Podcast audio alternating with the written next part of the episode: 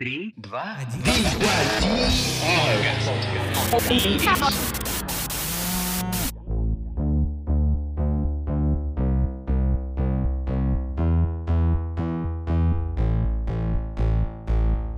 Capítulo 3 Next on the Line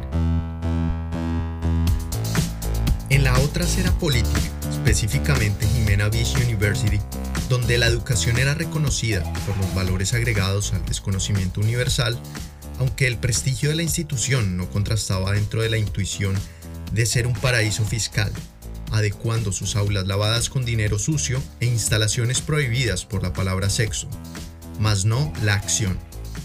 Los estudiantes prestaban atención a falsas premisas. Nuestra universidad no puede ser un centro de ficción que aprenderán ustedes, nuestros estudiantes, a reemplazar camas por asientos. Eso sería colitar la pereza, decía la rectora encargada en una de sus intervenciones semanales. El proceso de admisión era muy sencillo. Consistía en la que mejor moviera el cerebro a la hora de pensar si darlo o rechazarlo.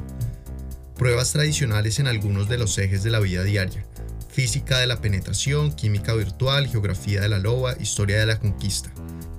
Así que poner en práctica en esta universidad los saberes de la escuela anterior, la calle privada o la prisión pública, era la posteridad de tolerar el conocimiento por encima de cualquier clase social, enfocada por el libre mercado al estilo norteamericano del capital sexual. Dólares a cambio de lo que sea, se escuchaba en las entradas de los auditorios de nombres propios. Una playa de arena, azúcar blanca y morena, diseñada para jugar voleibol o fútbol encima de los cadáveres de antiguas tribus indígenas, por lo cual los moscos marcaban puntos a gol posando encima de las mallas de sal, las prostitutas activas almorzando en las cafeterías junto a transexuales repasando el orden financiero. Por otro lado, en la escuela de negocios, lesbianas inyectando heroína, gays acusando a los proxenetas que robaban portátiles de las maletas de bisexuales y queer estafadores repasando textos relacionados con la teoría del andén, además de intersexuales y asexuales postulando la belleza de poder participar en el Festival de Paraísos Fiscales, animando a aumentar la cantidad de inscripciones con la pregunta ¿Quieres sacar un plus en tu nota final? Jimena Beach University. La radio de las putas.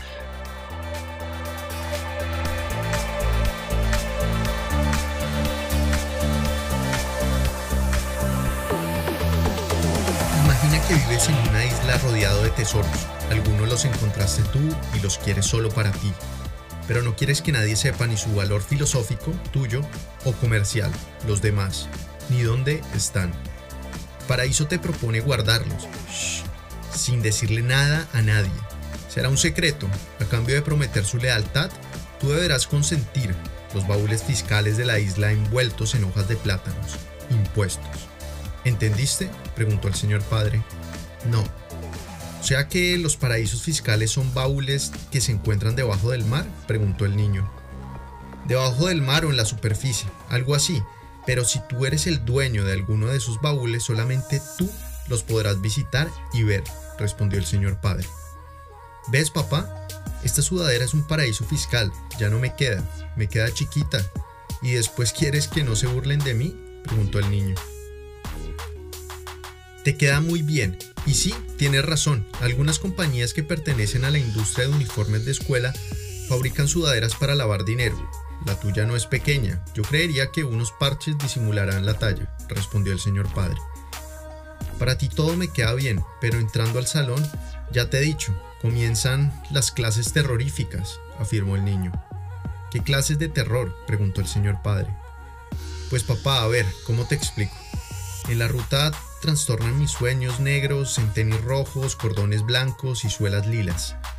Yo soy consciente de mi preservación personal, como dice mi tía Libranza Almeida, pasadito de kilos. Pero eso no justifica que además de ser la alcancía, también soy pobretón.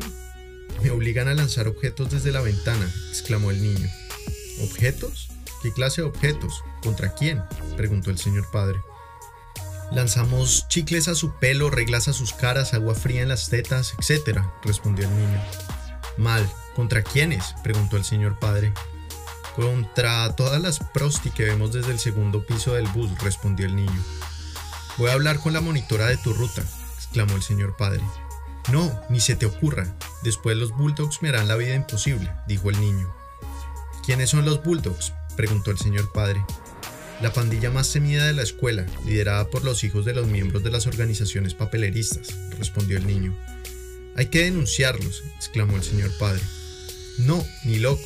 Yo te cuento porque ya me acostumbré, pero a veces me da lástima dañarles el look a las prosti, afirmó el niño. Malditas organizaciones, eso es papelerismo infantil. ¿Qué son prosti para ti? preguntó el señor padre. Ellos me han explicado que las prosti mm, es como si tú me regalas un carro de juguete y comienzo a jugar en el salón con las muñecas de mi amiga Glienza Adulien. Ella me pregunta, ¿puedo entrar a tu carro? Yo le respondo, ¿me vas a cobrar? Si la muñeca entra sin cobrar billetes de dólar, no es prosti. Pero si me cobra, pues supongo que sí lo es, ¿no? Preguntó el niño. Astuto. Me sorprende lo que piensas de las prostitutas y no sabes que los bulldogs son hijos del paraíso fiscal. Pero bueno, las putas son reconocidas mundialmente por los putos diccionarios como trabajadoras sexuales. Entonces partamos definiendo qué trabajo. Consiste en efectuar una labor a cambio de dinero. Las prostitutas primarias venden su cuerpo, sexo, desde la calle hasta la secundaria para sobrevivir y solventar sus necesidades, comer, techo, salud, etc., a través del pago de terceros, afirmó el señor padre. Sí, desde la ruta las veo con letreros 2 por 1 vagabundas. ¿La única manera de sobrevivir es vendiendo el cuerpo? preguntó el niño. No les digas vagabundas, suena despectivo. Es un instinto de supervivencia debido a la escasez de oportunidades. Olvidemos las muñecas, los carros y los tesoros. El día que seas admitido en Jimena Beach University, lo comprenderás todo, respondió el señor padre. ¿Cuánto falta para que entre a estudiar? Preguntó el niño. Lo que te demores en aprobar el high school, afirmó el señor padre. Papá, ya no quiero seguir estudiando, no me gusta, me parece aburrido. ¿Qué pasará si nunca apruebo la escuela? preguntó el niño, despidiéndose del padre y subiendo los escalones del bus.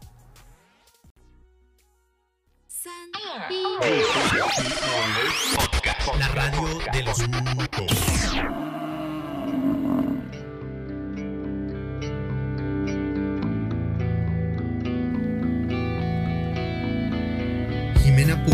Decidió continuar su campaña electoral infestando sus propuestas entre los jóvenes de Jimena Beach University, contando con el apoyo de su novia Marce Taxes y el pulso mediático de Key y Trail Print. ¿Cómo vamos en las redes? preguntó Jimena Publish. El problema es que las opiniones están divididas. Algunos creen que fuimos nosotros quien propiciamos el desorden, afirmó Trail Print. Otros aseguran tener pruebas de que existe una maldición, viralizando el hashtag El último paga la cuenta, dijo Keyprint. ¿Maldición? ¿Brujería? No importa. ¿Qué vamos a hacer para arreglar el reguero que dejó la cocinera? preguntó Jimena Publish. Jimena, please. Ellos todavía son unos niños, no pueden arreglar esta clase de problemas, tan grandes, exclamó Marce Taxis. Mamá, siempre nos ha sobreprotegido, pero ¿qué te pasa? Niños, ya somos adultos, dijo Ki. No me interrumpas, estamos hablando de magnitudes. Ustedes ni siquiera son profesionales. Prepárense y luego hablen. Antes no me roben la palabra, malcriados por Bill Print.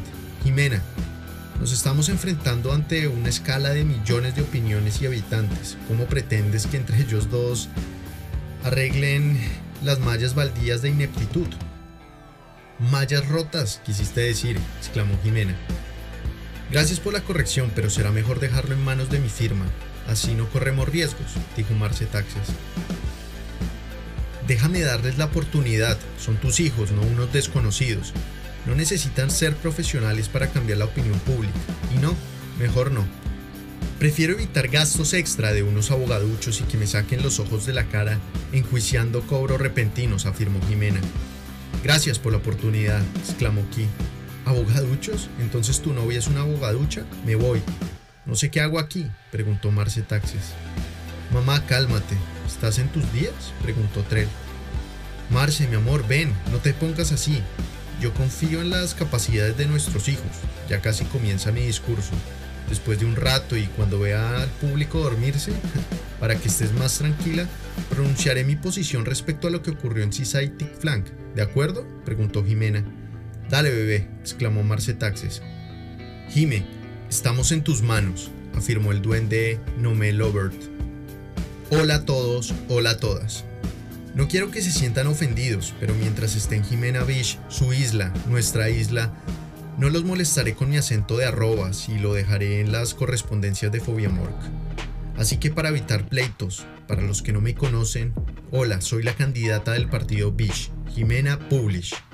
Jimena, Jimena, Jimena, gritaba el público entre aplausos prudentes. Gracias. Citaré a la disuelta banda Torofobiacs, que decía, abro comillas, el costo de cantar un track entre las políticas de los créditos por los aplausos y las rentas a las ovaciones deberían colarse en las canciones al final de un concierto. Cierro comillas. Hoy este auditorio será el comienzo de un confinamiento de intercambio de ideas. Las propuestas de mi programa de gestión son fáciles de digerir.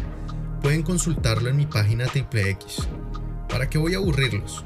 No necesito regalar comida corriente en Seaside Flank rechazó todas las acusaciones contra mi persona y nos ahorraremos las disculpas, pues junto a todo mi equipo de campaña nos oponemos rotundamente a la destrucción de carpas y los actos de vandalismo. Arrojemos la basura en las canecas y cuando hablo de reciclaje hago referencia a no votar por Ku Klux Klan, fabricando postres de autoataques. ¿Qué dolor estomacal sería Risk para Jimena Beach? Por eso propongo adherirnos a Fobia Beach, una propuesta sin saborizantes. El azúcar será la fraternidad entre dólares blancas y negras. Las costras de mi experiencia sexual. Me prestan la autoridad de venir a convencerlos a base de la muletilla Voten por mí, voten por mí, voten por mí, exclamó Jimena Publish. Robo mozón, robo mozón, robo mozón, gritaban los fanáticos jimenistas.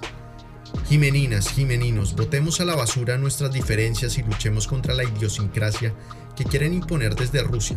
No crean en el sexo igualitario, marxismo machista, leninismo burgués. Saben mejor las relaciones partidistas entre los Estados Unidos y mi persona, organismos transparentes, consistentes. Insisto en seguirme rumbo al himno del buen camino. Caminemos ordenando orgasmos, la derecha elección y dirección correcta para que esta secreción de falsas ideas de izquierda se entierren junto a las mentiras de Cabo. Dólares, dólares, dólares, dólares, gemían los asistentes en el auditorio. Generala en mis ideas, dictando e ilustrando las botas de nuestras amadas prostitutas muertas en combate, vestidas de lobas, vestidos de lobos, falsos negativos combatiendo, positivos del VIH, vacas, indígenas, asesinas, exclamó Jimena. Asesinas, asesinas, asesinas, exclamaba el público molesto. Defiendo la pija de nuestra bandera. Continuemos cultivando en esta universidad su educación como insignia de valor intelectual, porque muchos propondrán cambiarle el nombre a la universidad y a la isla, pero no podrán cambiar el himno de nuestra raza. Nuestros colores no están puestos en la adopción del comunismo. Mi sobrenombre es Jimena Publish, 01 en el tarjetón, fundadora de esta isla, al igual que muchos de los que están ahí sentados. Soy inmigrante, más no dictadora.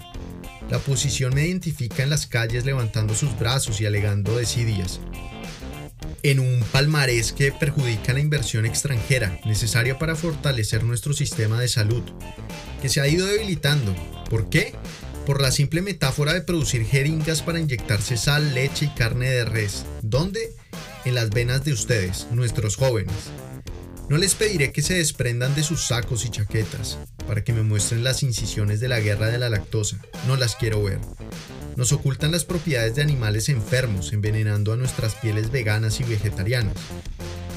Propongo a RISC un mutuo acuerdo contra esas drogas.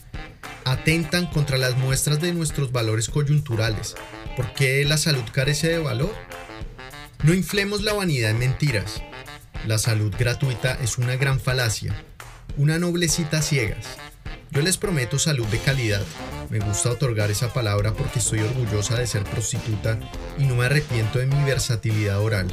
Les hablo desde el corazón, de una dama de compañía. Te amo, Marce Taxes, exclamó Jimena besando a su novio.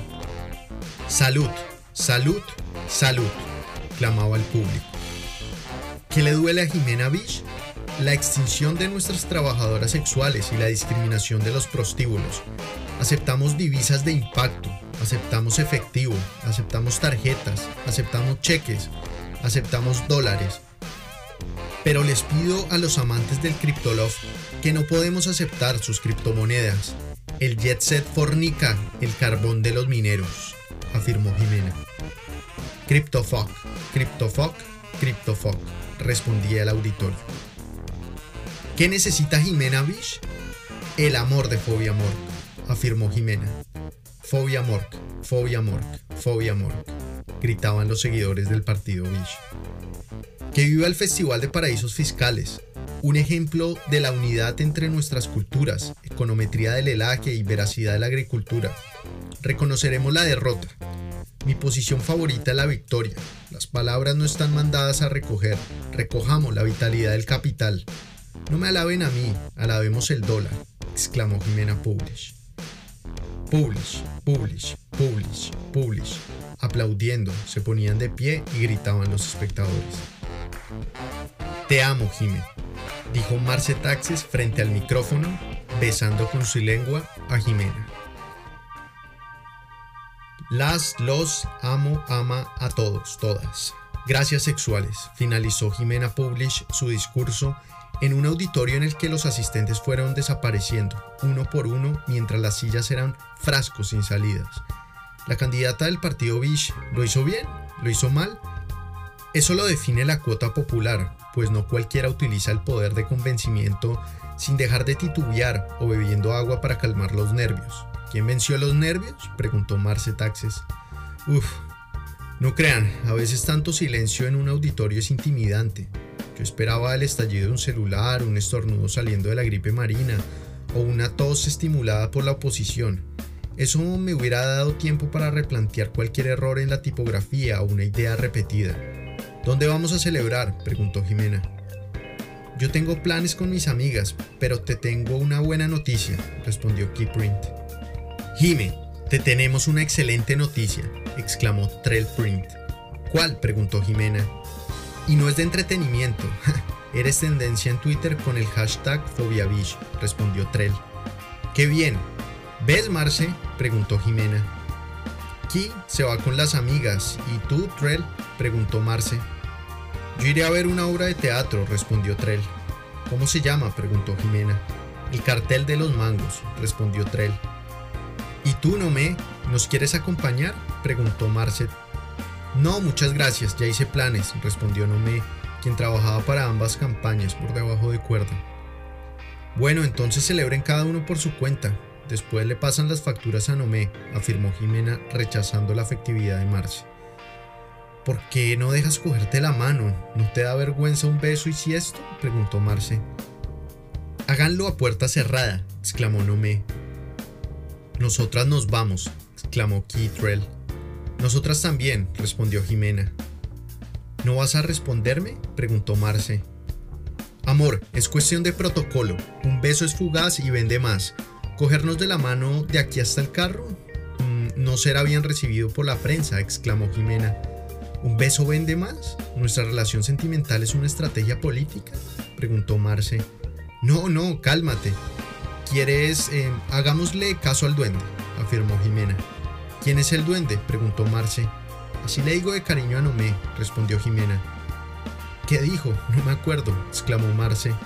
Baby, somos dos figuras públicas y no podemos demostrar todo nuestro amor. Así como así.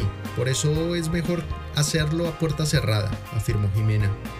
¿Públicas o públicas? preguntó Marce. Es lo mismo, exclamó Jimena. Candidata, exclamó Ware. Dígame, preguntó Jimena. Soy Ware, periodista de dieta. Claro, que sé quién eres. ¿Quién te envió? ¿Risk? preguntó Jimena. No, yo vine sola, por cuenta propia. Nuestro periodismo es independiente. ¿Podría responderme algunas preguntas? dijo Ruth. ¿Independiente? Explícame tu amistad con Risk, preguntó Jimena. Mi relación con Risk es como esta grabación y nota de voz, a puerta cerrada, exclamó Rob. Pregunta, afirmó Jimena. ¿Qué pruebas tiene el acusar al Ku Klux Klan como los autores intelectuales y materiales de la muerte de prostitutas, lobos y lobas? preguntó Rob. Las pruebas las tiene la Corte Miscelánea. Es una violación contra los derechos humanos. Striptease Rights está evaluando la posibilidad de abolir la candidatura de Risk, respondió Jimena. ¿Quiénes cometen crímenes más atroces? ¿Ku Klux Klan? ¿Las organizaciones papeleristas? ¿O Robomosome? Preguntó Rob Ware. Yo cometí el crimen de responder a sus preguntas. La corte miscelánea dicta sentencias. Perdón, nos tenemos que ir, respondió Jimena entrando a un auto que las estaba esperando. Respondiste bien. Ahora ya estamos a puerta cerrada. ¿Ahora sí te podré coger la mano? preguntó Marce Taxis. Cógeme lo que quieras, exclamó Jimena. Los fusibles de las ventanas opacaban el surrealismo del lesbianismo. La exclusividad de Marce era el fetiche de Jimena. Ambas temían ser asesinadas, sucumbir en un atentado o bajar las ventas para respirar aire fresco y gritarle al mundo, no me importa lo que piensen, así algunos razonen con la cabeza de abajo. Un sitio no muy popular a nivel de comentarios virtuales, pero sí muy clásico en el albor popular, era Cifras, localizado en la valle Araigné. Después de años sin un face to face, el trillado producto de la casualidad hizo lo suyo para cruzar a Risk y a Jimena. La mesa de Risk estaba fragmentada en partes desiguales, pues Bill Print aún no estaba preparado para enfrentar el extravío de su ex esposa en manos de una prostituta, evocando un combate de una chef estrellada contra una trabajadora sexual de farándula, predebate. Una preparando el desayuno y la otra haciendo ayunos intermitentes para juntas lograr silenciar la estética oblicua de la licuadora. Sus chillidos enmudecieron las cuchillas del hola, un torpedeado saludo entre Publish y Xri. La rebajadora sexual. Pensé que la persecución era solo por redes sociales, afirmó Risk en tono enfático. ¿Persecución? Ustedes las rusas cómo disfrutan prejuzgar, afirmó Jimena Publish. ¿Prejuzgar la colonización genocida? Llegamos primero que ustedes, y no lo digo por el rincón de nuestra mesa, respondió Risk. Bill, preguntó Marce. Hasta que apareciste, respondió Bill. ¿Qué haces acá? ¿Tuviste que recurrir a Risk para poder encontrarme? ¿Así desesperado andas? Dile a la cocinera que te amase el rodillo. ¿O también le vas a pegar? preguntó Marce. Ni siquiera sabes de lo que estás hablando, lesbiana morronga. Yo no te he estado buscando, pero es un buen momento para hablar de nuestro divorcio, respondió Bill. ¿Divorcio? ¿Quién más que yo quisiera ya mismo poder anular nuestra porquería de matrimonio heterosexual, pero tendremos que esperar a que se acabe la campaña electoral. Tranquilo, que mi bufete de abogados se pondrá en contacto contigo, dijo Marce. Y mis abogados te respaldarán, Bill Print, la mano derecha de la campaña. Ja, ¿cómo les quedó el ojo? preguntó Risk. ¿Mano derecha? Me imagino que la utiliza para teclear criptomonedas y jalar gatillos, afirmó Jimena. Ay, dímelo a mí. ¿Aguantar su violencia con los tacos del alcohol? dijo Marce. Gracias, Risk. Presentarme delante de dos putas lesbianas. ¿No les bastó con llevarse a nuestros hijos? Marce, no seas mentirosa, cuéntales lo que hacías con la plata del semestre de la universidad. Lo malgastaba en... dijo Bill. ¿En qué? preguntó Jimena. Que tu noviecita te cuente, respondió Bill. Lo gastaba en lo que un adolescente normal lo invierte, drogas, alcohol, exclamó Marce. Pero mi bebé cambió. Entre semana es vegana y los fines de semana vegetariana, dijo Jimena. No critiquen a Bill, santurronas. ¿No pueden hablar sin tanto adorno? ¿Sin tanta metáfora? Jimena, estoy contando los días para expulsar tu maléfico acento de nuestra tierra, afirmó Risk.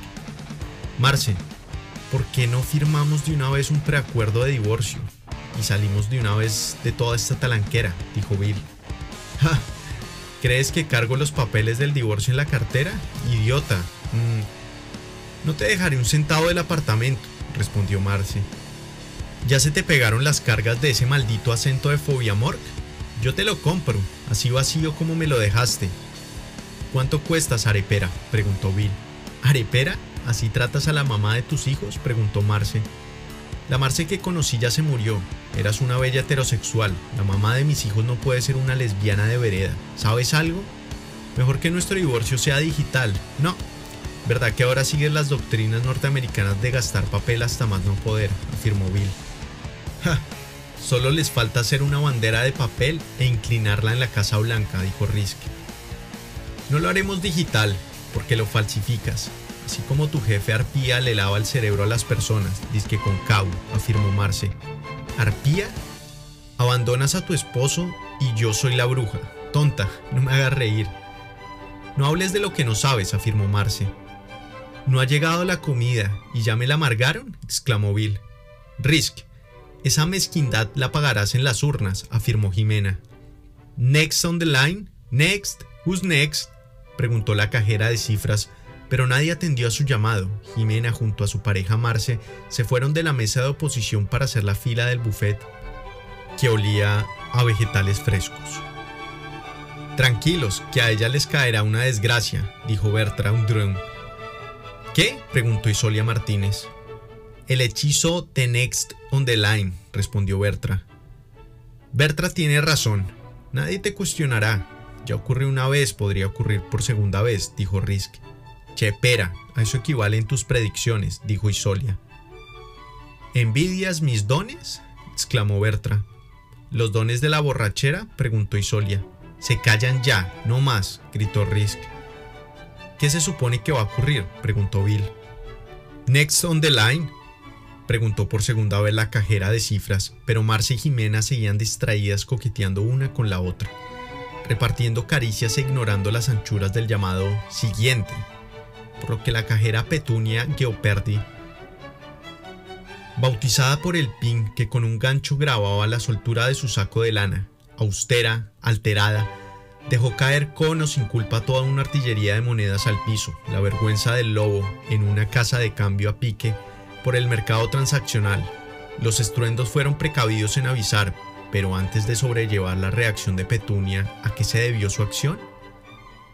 No es una reacción abominable de alguien que pertenece a la salida del club de servicio al cliente y extiende sus shifts por unos centavos de más. La rutina de la cajera era formidable, bastaba con un par de guantes para organizar el stand y brillar. La comida tenía que sobresalir, sin embargo, la acumulación de rabietas comenzó con la contabilidad mañanera. ¿Cuánto dinero comienza en la caja? ¿Cuántos engaños terminan en la caja? Las dificultades eran los clientes que querían aglomerar la caja, por ejemplo, Boquinendo Fegul, que al pagar por su pedido un pan pichincha de 14 dólares, se opuso a dar su tarjeta a unos desconocidos, pues a pesar de ser un cliente recurrente, su visión del lugar demostraba desconfianza en los empleados corrientes. Boquinendo quería un datáfono, sí o sí. ¿A dónde se llevan mi tarjeta? preguntaba el hombre que carecía de efectivo. La inquietud se la trasladaron a la puta del manager. ¿O puto? Puta manager filia. La fila se retrasó y colapsó. Después de su hora de almuerzo, Petunia regresó a ocupar su lugar de trabajo. La falta de afecto la hizo atender a unos extranjeros de lengua desconocida, pero por señas encontró lo que buscaban. Un postre de frambuesa. 8 dólares la unidad. Después resultó que el postre tenía rastros de los desechos de algún animal. Tenemos problemas, exclamó la cajera. La solución la abordó el manager, condenando a sus clientes devolviéndoles el dinero. Pero lo que se veía venir, tuvo que enfrentar dos pacientes muy impacientes en una larga fila de 18 personas. Octavo atendió al llamado número 3 de Petunia, sintiendo pesar por una mujer con cara de notaria y abrigo de pedigüeña, sosteniendo sellos y carpetas. Al llegar a la caja, Octavo dijo, Usted a mí no me viene a gritar, igualada, como si se tratara de una orden militar de mediados del siglo XX. Petunia tomó aire, agachó su cabeza y respondió, Lo siento, yo creí que no me escuchaba, por eso tuve que subir el tono de voz. El cliente sonrió sintiéndose superior, viendo sufrir a su frente inferior. Bebiendo el nudo del emblema que contrajo, no le gustó la bebida. Chicha de 5 dólares. Devolviéndola rabiosos escupitajos que cayeron en la cara y manos de Petunia. Ella muy amablemente se retiró de la caja y se fue a llorar al baño no le importó limpiarse. Se desahogó dándole puños al lavamanos. Rompió su espejo de maquillaje. ¿Por qué? Si la cajera hubiera atacado a Octavo devolviéndole los gargajos, el manager de turno Dilianza Finanti probablemente hubiera favorecido el punto de inflexión de un cliente machista, despidiendo a la mujer, pero la necesidad la obligó a regresar a su puesto de trabajo, teniendo que disculparse con sus compañeros, clientes y manager que la cubrieron durante su tiempo de ausencia. Esos minutos fueron descontados de su pago. Después de esclarecer un poco el antes e hidratar el después de Petunia Gioperdi, las personas detrás de la fila comenzaron a buchear a Jimena y a Marce. Muévanse, siguiente. ¿Es que no escuchan? Tenemos hambre, retrasadas, lesbianas. Toda esa algarabía acompañada por los estruendos ocasionados durante la caída de las monedas de la cajera, haciéndose sentir hasta en la nevera más fría de la cocina un llamado al aliento de Roberto Sigati, el último que pagó la cuenta, quien reapareció desde la puerta frontal, cargando entre sus axilas dos bandejas oscuras que guardan por penúltima vez éxodos de pagos.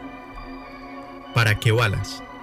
Pudiendo repartir al azar unas cuantas de mis maléficas tarjetas, les advierto que hacen más daño que un mordisco de amoríos afirmó el italiano disfrazado de malhechor imponiendo su nuevo estilo de cobranza y satisfaciendo las cicatrices de la porcelana. ¿Pero qué buscaba el señor Cigati en cifras? Algo tuvo que haberlo atraído. ¿Pudieron haber sido los imanes que Petunia desprendió de la cinta de las pequeñas y medianas columnas de la fila? Ahora sí te voy a ahorcar, dijo la cajera alistando su asalto mordaz al cuello de Jimena dijo Risk en voz baja. ¿El día de qué? preguntó Bill. Habla bajito. Tú eres el asesino de recibos. Naciste para cambiar el misticismo económico.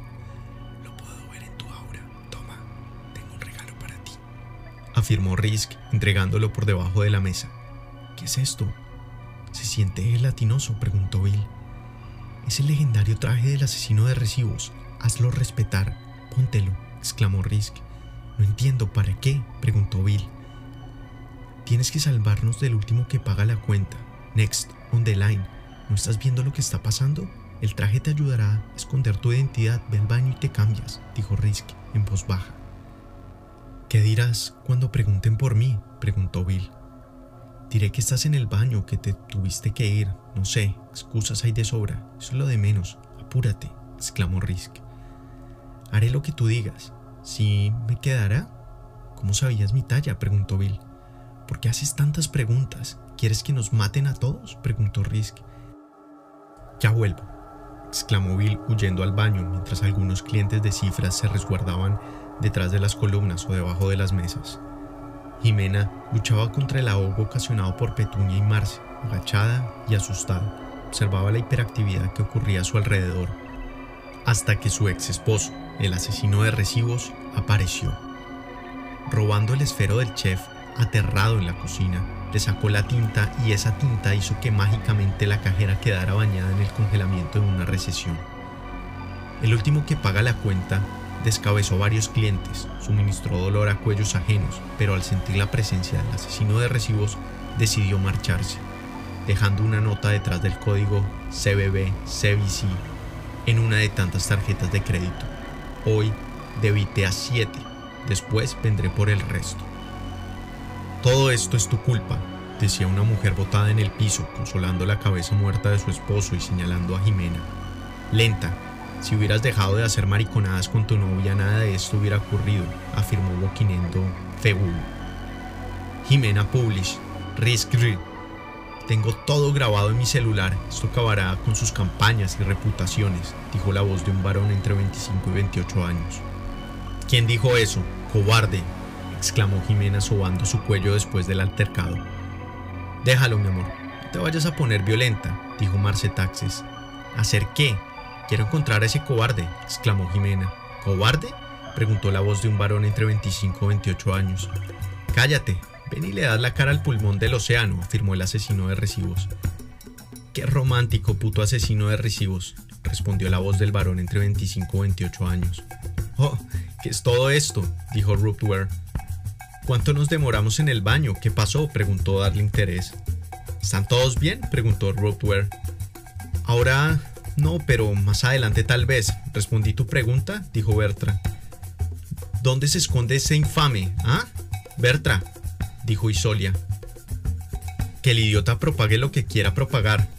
Ya las cintas triple X se momificaron, imbécil.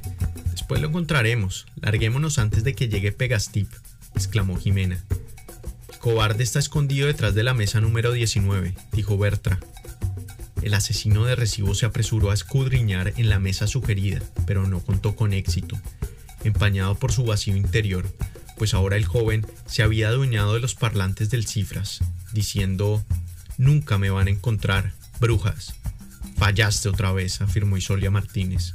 Hice lo que pude, respondió el asesino de recibos. No, tú no, me refiero a Bertra, afirmó Isolia. ¿Están captando las sirenas de Pegastip? preguntó Risk. Debemos irnos, exclamó darle interés. Deben estar a unos ocho minutos de nosotros, dijo Rootware. Vámonos, esta escapadera me tiene mamada. Febril está fuera esperándonos. Jimena, Marce, ¿vienen con nosotros? preguntó Risk. Nadie me contesta el maldito teléfono. ¿Tienen campo? preguntó Jimena. Sí, sí, ahí nos acomodamos, respondió Risk. ¿Estás segura? preguntó Marce. ¿Segura de qué? preguntó Jimena. Pues de irnos con ellos. Antes de venir hablabas de cuidarnos ante el escarnio público, exclamó Marce. Señoras, Febril ya está afuera. ¿Son sordas? preguntó Risk. Sí, ya vamos, Risk. Me duele algo el cuello y no puedo caminar bien. Te agradecería ser un poco más paciente, respondió Jimena. Ven y te ayudo, exclamó Risk. ¿Ves? Hacen los favores de mala gana, afirmó Marce. ¿Qué dijiste? preguntó Risk. Te pregunté dónde está Bill Print, dijo Marce. ¿Bill? Uf, él se tuvo que ir hace rato, respondió Risk. De lo que se salvó el degenerado ese, afirmó Marce. Bueno, si se van a montar en mi limusina, estemos a la altura. Respeto, por favor, exclamó Risk. Tregua, exclamó Jimena. Ya me callo, dijo Marce, siendo la última en entrar al auto. El asesino de recibos continuaba desconcertado en cifras. ¿Vas a congelarme, asesino? Tus superpoderes son del siglo pasado, están obsoletos, dijo la voz del varón entre 25 y 28 años. ¿Estar metido en un escondite? ¿Qué tienes que decir al respecto? Nada, ¿verdad? Eso sí que es del siglo pasado, afirmó el asesino de recibos. ¿Lo dices porque la mugre de tu tinta no sirve para poder encontrarme? dijo la voz del varón entre 25 o 28 años. Sal, imbécil, exclamó el asesino de recibos. Pegastip estaba casi pisando los talones de Bill Print, quien quería evitar a como fuera revelar su identidad, por lo que decidió seguir el instinto del cableado para llegar a la vorágine voz, pero el micrófono que conectaba la cocina con la caja y viceversa no estaba en su lugar habitual. El astuto asesino de recibos usó unas cuantas braguetas del borrador mental encontrando al varón escondido en el cableado. Aquí estás escondido, cabrón, exclamó el asesino de recibos, pero el joven temeroso y cobarde escapó por la puerta de emergencia, gracias a la complicidad de la iluminación incandescente que equipaba la Pegastip. La frialdad del asesino de recibos lo hizo convertirse en Bill Print, dotado por pigmentar la violencia selectiva, escaseaba de excusas y pretextos, protegiendo su identidad. ¿Escuchaste? preguntó Eduardo, superior guardia civil y Pegastip. Sí oí. Pudo ser el plug de un mic, respondió Crisaldo, segunda voz al mando, guardia civil y Pegastip. Blim, sonó el celular de Bill Print. Era un mensaje de Risk preguntando ¿Dónde estás? Eduardo, exclamó Crisaldo. Sí oí, puede ser la notificación de un móvil, afirmó Eduardo. Yo lo tengo en modo vibrador. ¿Y tú? preguntó Crisaldo. También. No, déjame verificar. Oh, sí, también lo tengo en vibrador. Mira esta hembrita, me escribió para salir esta noche. Está guapa, ¿verdad? preguntó Eduardo mostrando orgulloso su celular. Uf, sí que sí. ¿De dónde la sacaste? preguntó Crisaldo. ¿Cómo así que de dónde la saqué? preguntó Eduardo. Me refiero, ¿cómo la conseguiste? ¿Dónde la conociste? preguntó Crisaldo. Mucho cuidado, conozco tus intenciones. Sabes que para mí las mujeres no son un objeto, afirmó Eduardo. Así es, las mujeres no son un objeto, no tienen ningún valor ni precio, dijo Will. Alto, manos arriba, gritó Crisaldo. ¿Crisaldo? ¿A Aquí el que da las órdenes soy yo. Manos arriba, de pie, identifíquese, exclamó Eduardo. Tranquilos, señores. ¿Oficiales? Mi nombre es Bill Print. Al igual que ustedes serví a la patria. Soy marino retirado. ¿Marino? ¿Retirado? Es como decirle a un conductor camionero, afirmó Crisaldo. No es así. Es como decirle a un conductor de televisión camionero, dijo Eduardo. No entendí, afirmó Bill Print. El conductor de televisión siempre se estrella. Ja, rió Eduardo. ¿Cómo dijiste que te llamabas? preguntó Crisaldo. Esa es la última pregunta que haces. Crisaldo, ¿se te olvidó quién manda? ¿Seguir instrucciones? Estás bajo mi autorización. ¿Y el resto del pelotón qué? Parecen estatuas. A moverse, busquen qué pasó. Ah, y una última cosa, Crisaldo. Tráeme un tinto que estoy tullido del frío, dijo Eduardo. Que disfruten su tinto. ¿Ya me puedo ir? preguntó Bill.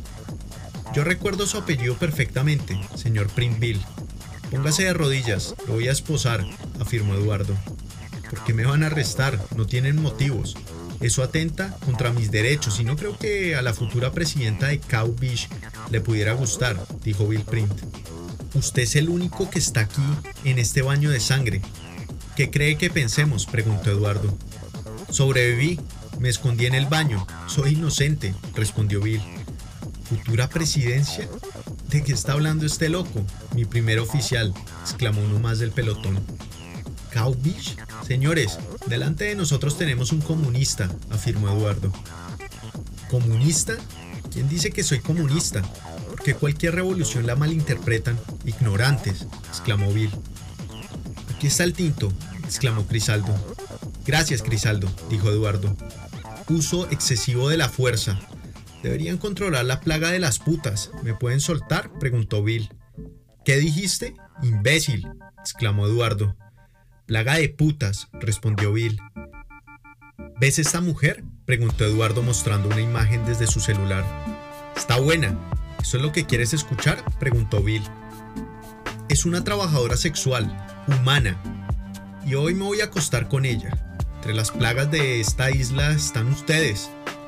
Comunistas de mierda, exclamó Eduardo. Ajá, si lo que usted diga, señor oficial, ¿Así tratan a un marino? ¿A un ciudadano? preguntó Bill. Cállate, nunca había visto tantas cabezas rodantes, rodando por ahí. Pero lo que me pareció muy extraño fue la estatua de una mujer, dijo Crisaldo. ¿Qué tiene de rara la mujer? preguntó Eduardo. La pintura está fresca, respondió Crisaldo. No entiendo. ¿Qué pasa que la pintura esté fresca? preguntó Eduardo. Está goteando. Es como si estuviera muerta en vida, dijo uno más del pelotón. Crisaldo, ¿cuál es ese sonido? preguntó Eduardo. Cambió las botas por zapatos de charol, dijo uno más del pelotón. ¿Pero qué es esto? ¿Por qué tengo adheridas unas monedas en mis suelas? preguntó Crisaldo. Están por todas partes. Se le cayeron a la cajera, después entró un loco desquiciado y asesinó a toda esta gente. ¿Recuerdan el tipo que se hizo famoso por sacarle los ojos en Seaside Tick Flank? preguntó Bill. Cállate, comunistoide, respondió uno más del pelotón. Espera, déjalo hablar. Sí, yo lo recuerdo, exclamó Eduardo. Pues ese tipo se llama Roberto Sigati, es el autor de todo esto, afirmó Bill Print. ¿Roberto Sigati? ¿Y tú cómo sabes todo eso? preguntó Eduardo. Hago parte de la campaña de Risk. Soy su mano derecha, afirmó Bill. ¿Tienes cómo demostrarlo? preguntó Eduardo. A ver, sácate una de las monedas, afirmó Bill. ¿Quién le hablas? preguntó Crisaldo. A ti, exclamó Bill. Mírala. ¿Por qué no puedes agarrarla? ¡Ja! exclamó Crisaldo. Métanla en el tinto. Sumerjan la moneda dentro del tinto. Les apuesto que si llega a salir la diosa Cao, ¿me suelta? preguntó Bill. Crisaldo entregó la moneda a su Eduardo, quien con plena certeza la lanzó en el tinto y después de unos segundos el humo de la bebida, que aún permanecía caliente, tomó la forma de Cau. Le daré la razón al marino, dijo uno más del pelotón. ¿Una vaca en el humo? Aplaudamos al marino, imbéciles. Esto es invocar más al comunismo que cualquier otra cosa, afirmó Eduardo. Llévenlo al camión, exclamó Crisaldo. ¿Bill Print? preguntó Feligresa Pulierk. ¿Se conocen? preguntó Eduardo. Es mi desaparecido, mejor amigo de la Marina, respondió Feligrés a Pulierc. ¿Lo soltamos? preguntó Eduardo. Pues claro, es inocente. ¿Qué hacías acá adentro? preguntó Feligrés. Crisaldo, suelta al marino, afirmó Eduardo. Estábamos en una reunión con algunos miembros del partido CAU, respondió Bill, ya suelto y sin esposas. Tendrás que dar indagatoria, exclamó Eduardo. Claro, yo siempre he colaborado con la corte miscelánea. ¿Quiere que también diga en la indagatoria su trato y abuso? Roberto Sigati es el tipo que tienen que buscar. A mí no me jodan más, afirmó Bill. Tranquilízate. Eduardo, Crisaldo, mejor ahorremos tanto protocolo maricón, afirmó Feligrés. ¿Está sugiriendo que nos saltemos el procedimiento? preguntó Eduardo. ¿Violar nuestros códigos por una amistad? preguntó Crisaldo. ¿Prefieren ser acusados por exceso de fuerza y no sé qué más? preguntó Feligrés. Se les fue la mano, este par de desadaptados, exclamó Bill. Yo me haré responsable. Confíen en mí, afirmó Feligrés. Lo haremos, exclamó Eduardo. Uf, gracias Feligrés. Te debo una. Casi no me los quito de encima, exclamó Bill. ¿Dónde estuviste todo este tiempo? preguntó Feligrés. Aprovechando y recuperando el tiempo con Marce, exclamó Bill. ¿Marce Taxes? exclamó Feligrés. Sí, sí, ya sé que te vas a burlar de lo que pasó con Jimena, salió lesbiana, exclamó Bill. No, al contrario, puedes contar conmigo para lo que necesites, tenemos que adelantar cuaderno, exclamó Feligrés. Así es, te veo pronto, gracias, exclamó Bill, mientras Pegastip continuaba rastreando pistas en cifras.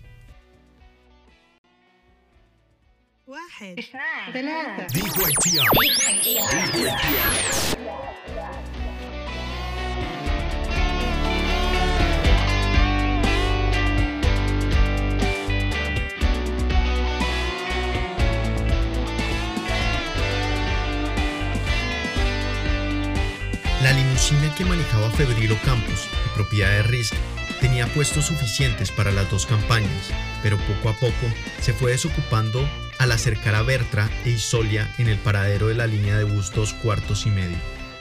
Algunos miembros del partido CAU, no diré sus nombres, no soportaban que Marce consintiera a Jimena masajeando la autoestima de su cuello y besándola constantemente en cada semáforo en rojo. La curiosidad de Ware la frustraba al no saber versiones verbales de los hechos, pues aún los acontecimientos no estaban en las redes de su celular. Darling Teresa no dejaba decirle a su hermana, ¿estás bien? ¿Cómo te encuentras? Paremos en esta droguería por pastillas para la ansiedad y los nervios.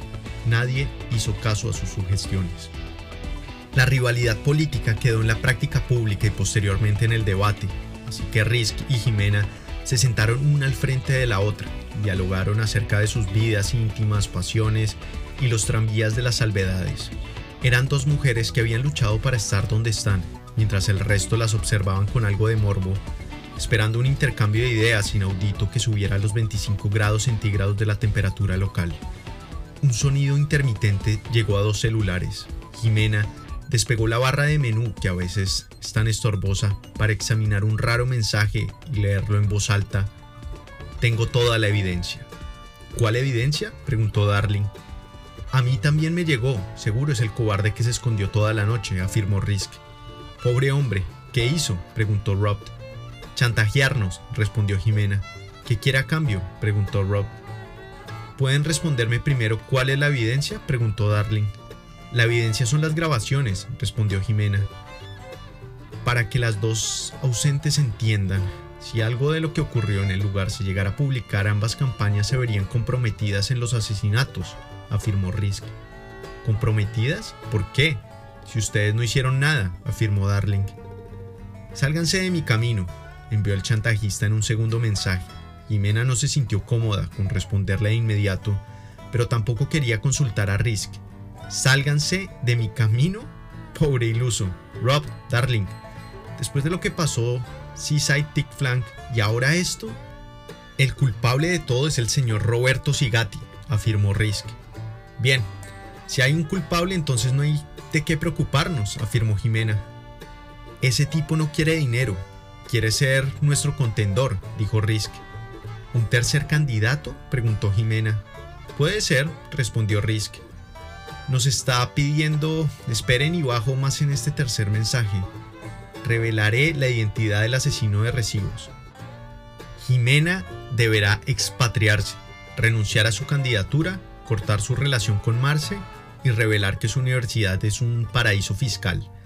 Risk deberá presentar la verdadera calidad de su carne, los desfalcos de la leche orgánica y la corrupción en la guerra de la lactosa, leyó Jimena en voz alta. ¿Calidad de la carne? No entiendo. ¿Desfalcos? Va. Tendremos que hacer una coalición de partidos, unirnos y acabar con ese imbécil, iluso, sugirió Risk. ¿Expatriarse? Jimena Beach University no es ningún paraíso fiscal, afirmó Jimena. Díganle que sí y lo invitamos al diálogo de la guerra de la lactosa, afirmó Darling. Me parece una muy buena idea, allí lo podríamos agarrar, pero no creo que vaya a aceptar, dijo Rob. Marce, ¿llamamos a nuestra asesora? preguntó Jimena. ¿Ustedes andan con eso de asesor? Nosotros tomamos nuestras propias decisiones y listo. nos llegamos a equivocar fue por haber leído mal la situación, no por insípidas resoluciones del editor, afirmó Risk. Sí, mejor consultemos a la asesora, afirmó Marce. Jimena tuvo una larga conversación con su asesora de campaña, Ñoguiler y Lorp. Entre los temas principales se sostuvo la posibilidad de ofrecerle a Risk la vicepresidencia o reinventar algún cargo solemne para atraer su atención. Llegando al punto del chantajista, Ñoguiler dijo que lo mejor era tomar distancia con ese sujeto y que subiera lo que quisiera, la prensa lo publicaría como un atentado a ambas campañas. Sin embargo, Jimena estaba consternada con el hecho de que la audiencia lo tomara como un ataque de una campaña a otra, un autoatentado perdiendo credibilidad con el sufragio. Por otro lado, la reparación del asesino de recibos no sentaría nada bien para la imagen del partido Bish, que hacía allí tanta benevolencia. Eran aguas turbias las que se veían, porque la ciudad externa del chantajista evacuaba cualquier gravedad. ¿Quién tenía más que perder? le preguntó Risk a Jimena, pidiéndole prestado su celular para aclarar unas dudas con Ñoguiler. Hola, soy Risk, te llevo analizando desde hace ya varios meses. Espero que no sea un problema, dijo Ñoguiler. Estamos hablando entre profesionales, pero entrando en materia de la percusión, escuché parte de la conversación que sostenían con la candidata del partido Bish y me parecería inapropiado que el chantajista cuelgue el contenido en la internet. Yo estoy del lado del asesino de recibos, no sería justo que revelaran su identidad. Es más, hasta he pensado en contratarlo no se deberían preocupar por esto, en qué las afecta. Lo que realmente preocupante es padecer dos atentados en menos de una semana, dijo Risk. El asesino de recibos violó los derechos humanos de nuestras ponderadas prostitutas. Por mí, que se revele su identidad, exclamó Ñuguiler. Pero salvó a Jimena. Te pondré en altavoz, exclamó Risk. Jime, ¿es cierto eso? preguntó Ñuguiler. Sí, el asesino de recibos me quitó de encima una loca que me estaba ahorcando. ¿Hacemos video y te muestro? preguntó Jimena. No, voy manejando. La identidad del asesino de recibos es su problema, no el de nosotras. Nos estamos contradiciendo, señoras. ¿Dejamos que suba el video, sí o no? preguntó Ñoguiler. Yo sugerí mantenernos en contacto, a fuego lento, con el chantajista, Diplomacia, no presionarlo y agarrarlo en el diálogo que tendré de la guerra de la lactosa, afirmó Risk. ¿Por qué estarías tan segura que el tipo aceptará la invitación? preguntó Ñoguiler. Es una posibilidad para que no cuelgue el video, dijo Risk. ¿Y las grabaciones de las cámaras, cifras? ¿Así es que se llama el lugar? preguntó Ñoguiler. El asesino de recibos no es tan estúpido como ustedes creen. Supongo que la robó, exclamó Risk. No sé, no sé, este altercado significa que este camino electoral es una variable sin regreso, afirmó Ñoguiler. Las encuestas promulgan la irritabilidad de gobernar antes de hacer parte de la presidencia, lo que en resumen de cuentas nos lleva a concluir que lo mejor es quedarnos quietas y esperar lo que tenga que pasar, afirmó Jimena. No, insisto en que debemos hacer algo para atrapar a ese malandrín, no necesitamos un tercer candidato, lo mejor es sacarlo del camino, exclamó Risk. Con todo respeto, candidata del partido CAU, pero la adhesión de un tercer candidato hace parte de la democracia. No puede ser silenciado como acostumbra a Ku hacer con nuestras prostitutas, afirmó Ñoguiler. La competencia no le caerá mal a ninguna de las dos campañas, por el contrario, y se podrían fortalecer mejor las ideas si nos unimos, dijo Ñoguiler. ¿Ku Klux? Asesora, no me pique la lengua porque su ejército robomosome se ha tragado a todos nuestros indígenas. Les pido a las dos calmarse. No estamos en un debate. Yo opto por que seamos pacíficas y esperemos. A ver de qué es capaz el chantajista, sugirió Jimena. El tipo sería una piedra en el zapato, la polarización de la identidad isleña. Podemos dejarnos intimidar de un chantajista. Ya vi que no nos vamos a poner de acuerdo, exclamó Risk. Respetamos la autonomía y soberanía de su campaña, pero desistimos de untarnos de sangre ajena, y más de un chantajista, exclamó Ñoguiler.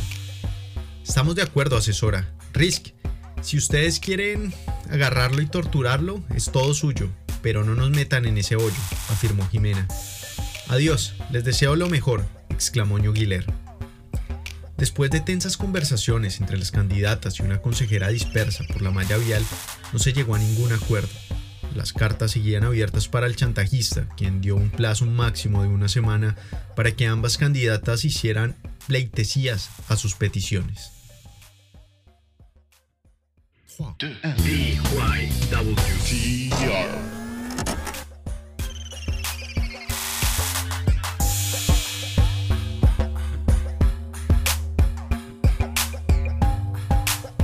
Convención de la lactosa.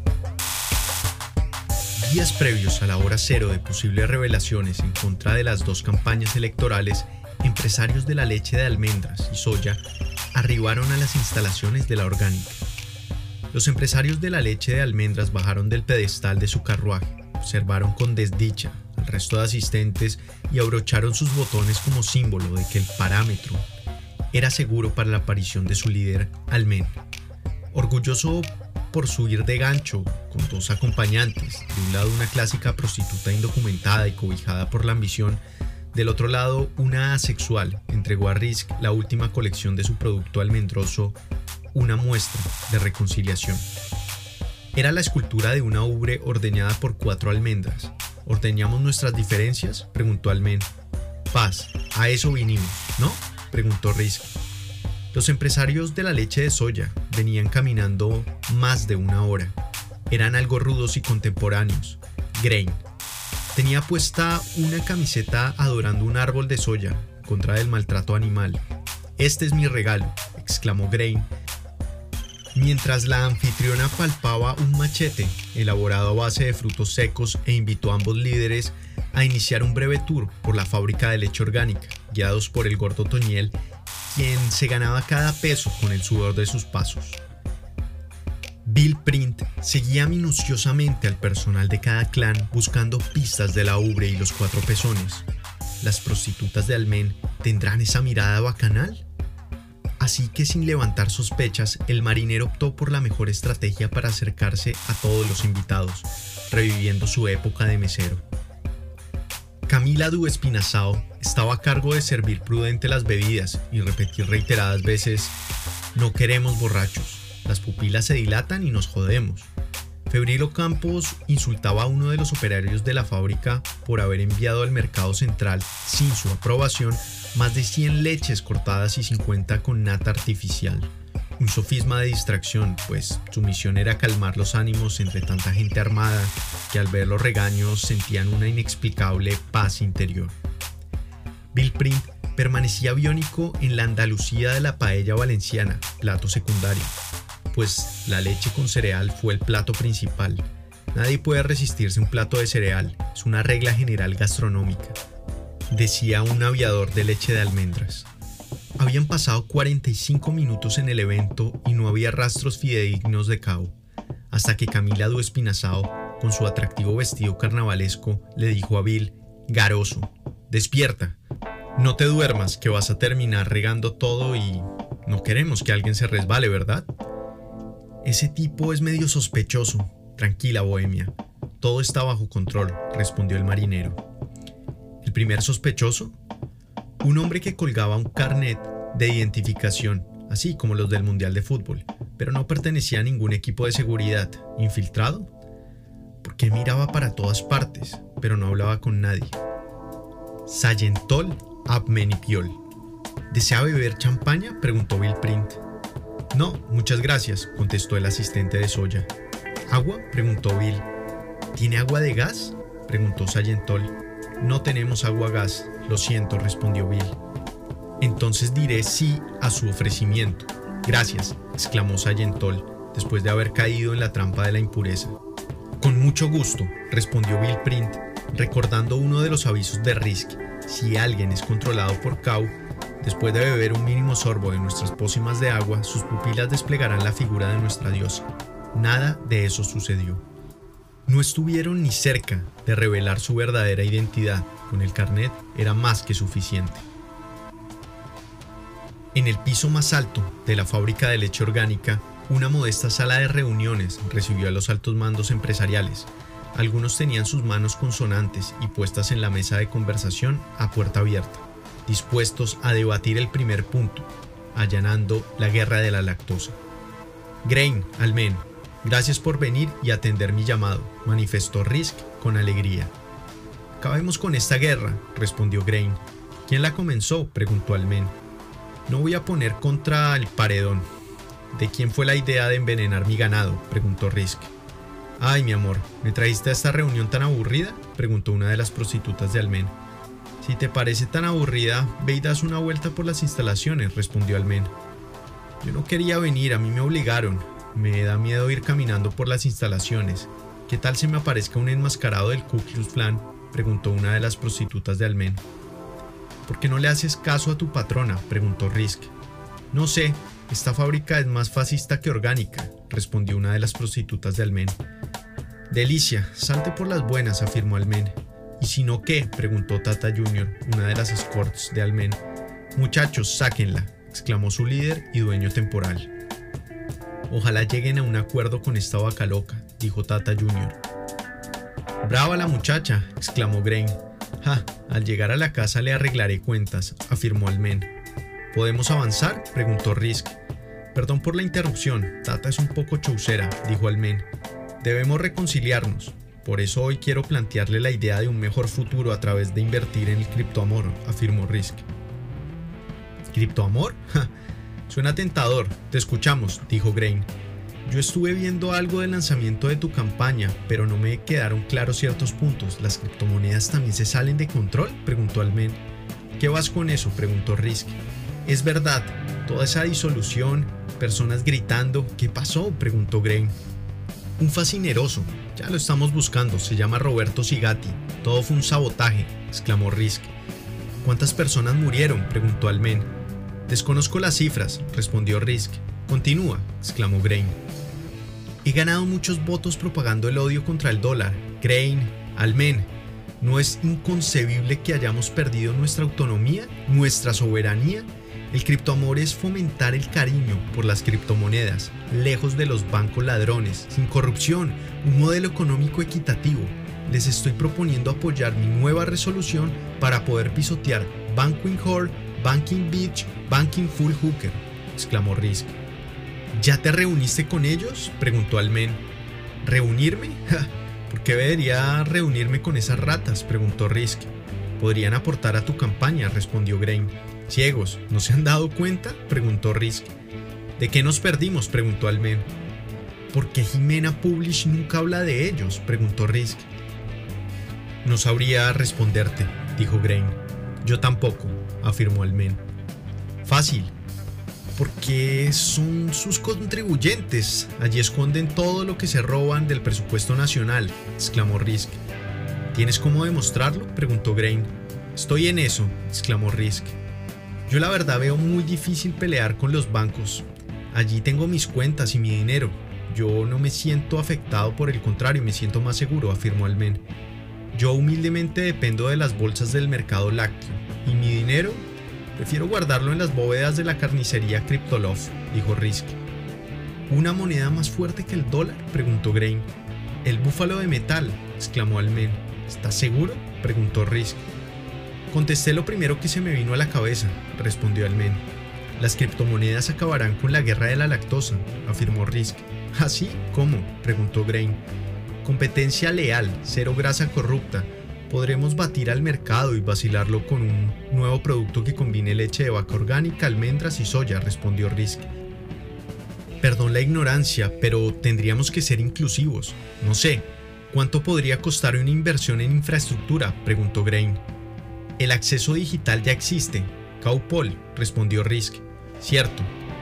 Habría que capacitar a la población. No todos tienen acceso a la tecnología, invertir en presencia física. Cajeros de criptomonedas, bienes raíces que se pueden comprar con ese método de pago, exclamó Grain. Exacto.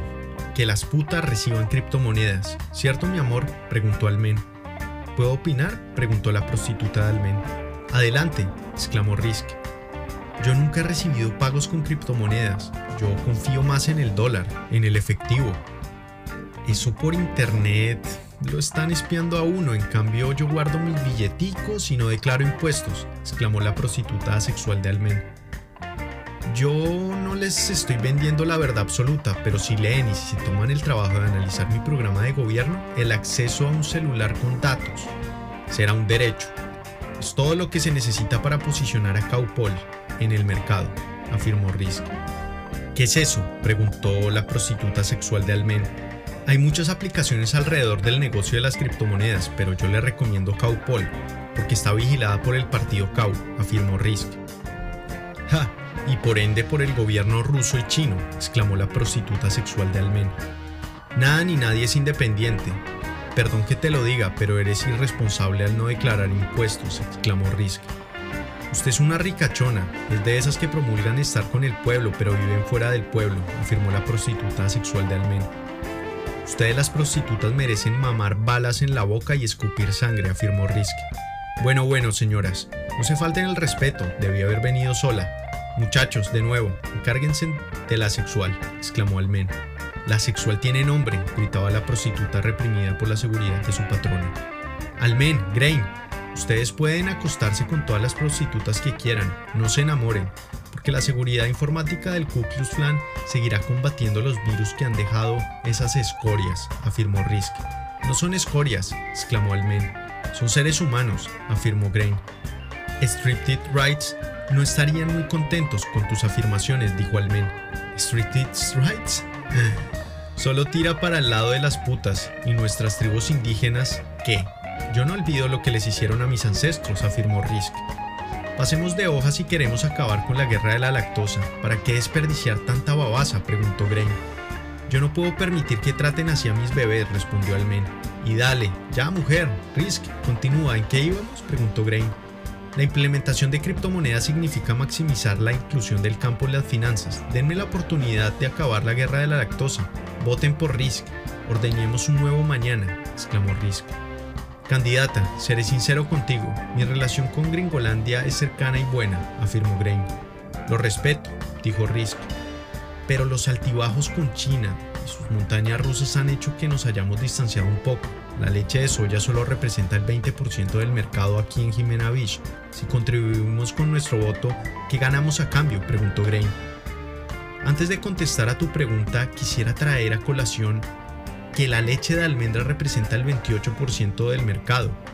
Ustedes necesitan internacionalizar sus productos. Durante mi mandato les facilitaré bajar los aranceles de exportación e importación, además de posicionar nuestro nuevo producto en el extranjero, respondió Risk. Entonces tu reforma al dólar, ¿cómo afectará nuestra antelación? preguntó Almen. Perdón que me desvíe, Grain, tu compañía podría alcanzar entre el 25 y el 30% del mercado en 12 meses. Almen, ahora voy contigo. Las relaciones exteriores de mi gobierno serán reformas transparentes y de rápida ejecución. No hay nada de qué preocuparse, dijo Risk. ¿Un 10% más? Lo tendría que pensar, afirmó Grain. Candidata, no contestó mi pregunta, dijo Almen. ¿Qué? ¿No te quedó claro? preguntó Risk. Lo haré más sencillo. Digamos que la implementación de las criptomonedas es un éxito a los países que exportamos e importamos nuestros productos, ¿de cuánto podría ser el avalúo catastral de nuestra nueva divisa? preguntó Almen. No sé predecir el futuro, desconozco con certeza la circulación y reacción del mercado, pero te podría garantizar que en menos de seis meses una criptomoneda de Cow Beach tendrá mayor valor que un pinche dólar, respondió Risk. ¿Promesa con garantía? preguntó Almen. ¿A qué te refieres? preguntó Risk. Si en seis meses, Nana y Cucas, sabes de lo que somos capaces. Paralizamos la isla, exclamó Almen. Si la garantía debe ser mi cabeza, adelante, exclamó Risk. ¿Cow Beach? preguntó Grain. De ganar las elecciones cambiaríamos el nombre de la isla. Es una cuestión de marketing, respondió Risk. No creo que sea un buen momento para cambiar de nombre. Precisamente hace algunas semanas... para nadie es un secreto que tuvimos un encuentro con Jimena Publish, exclamó Grain. También estuvieron tus miembros favoritos de la realeza financiera, Queen Whore, King Beach, Full Hooker, exclamó Almen. ¿De qué hablaron? Adivino, cómo seguir engañando al pueblo con la religión del paraíso fiscal, falsos predicadores. Se echan la bendición masónica para después lavar las túnicas en la educación de las putas, exclamó Risk. Valoramos tu opinión, pero ese día todos coincidimos en que la popularidad de la isla se debe a Jimena Beach University. Dudo que sea un paraíso fiscal, dijo Almen. Recuerda lo que dijiste en una entrevista para dieta. Creo que era.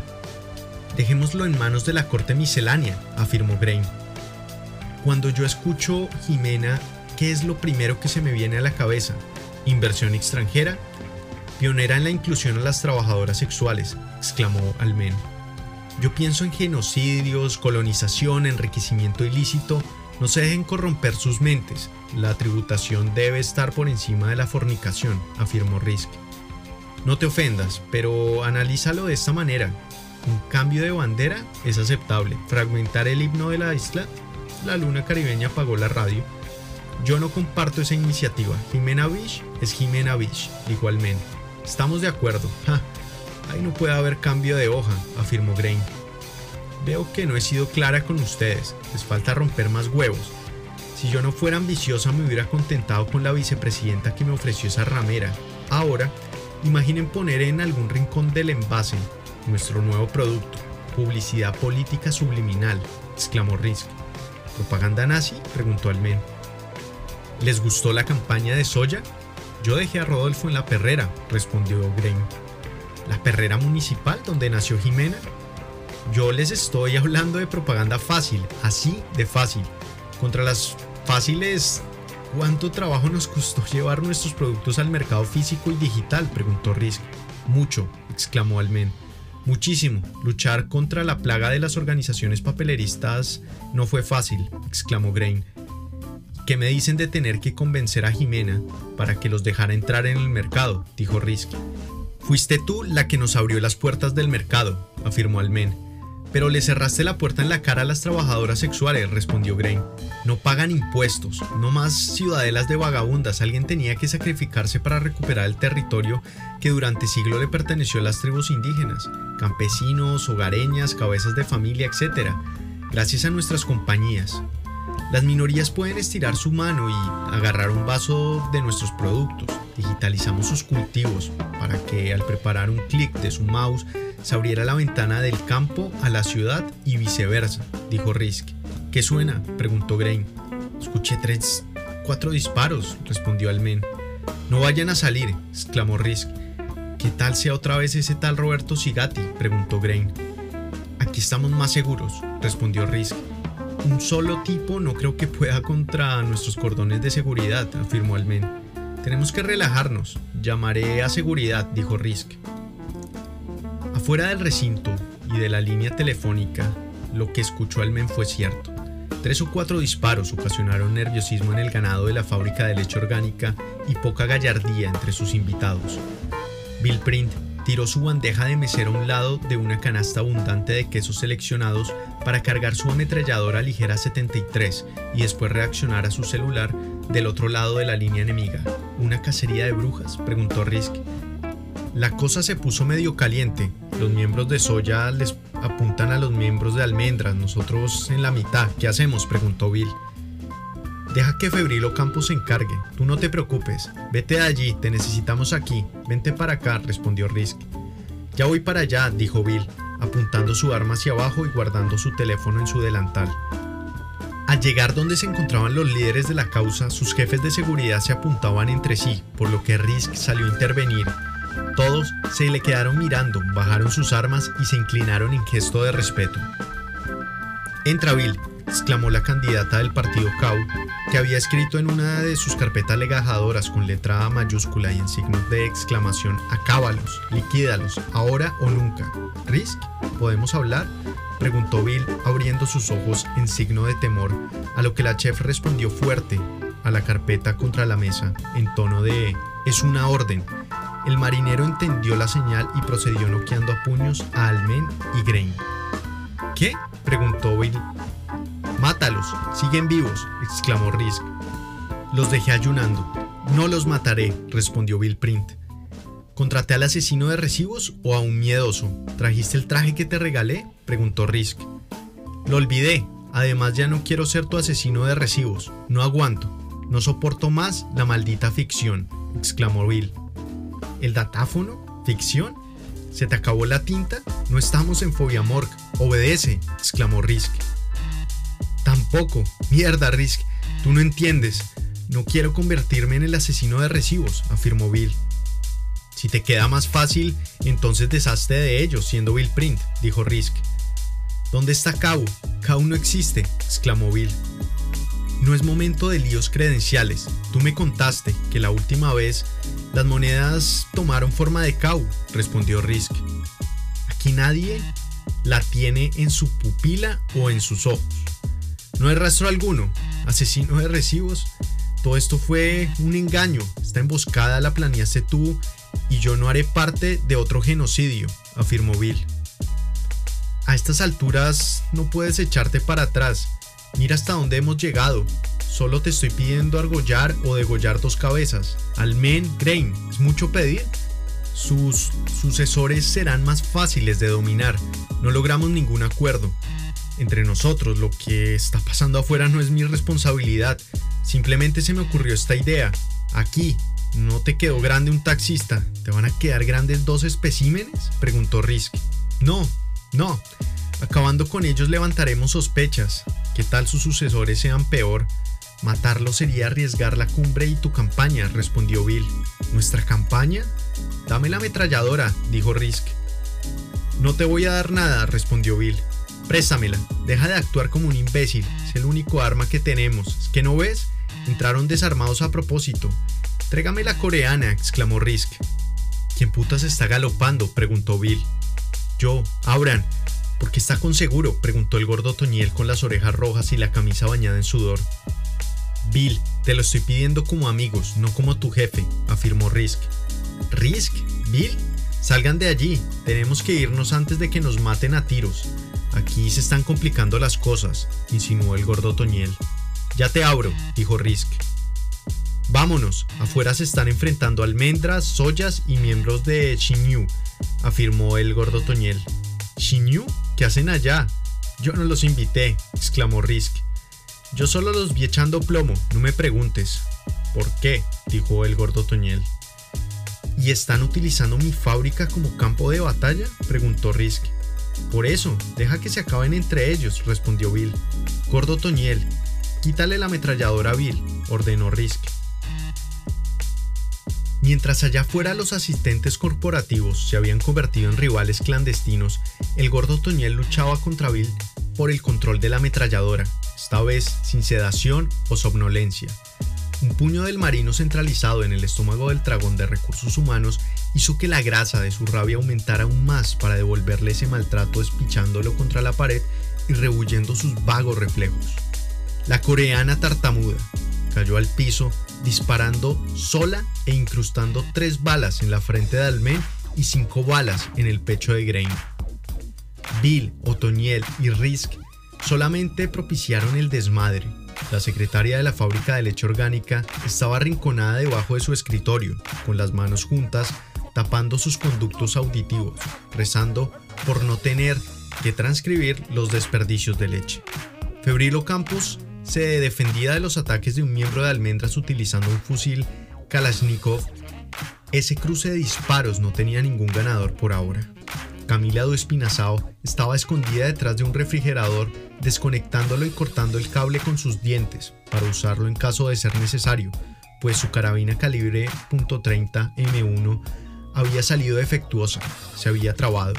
Ella solamente creía en Cau. Fe para su salvación.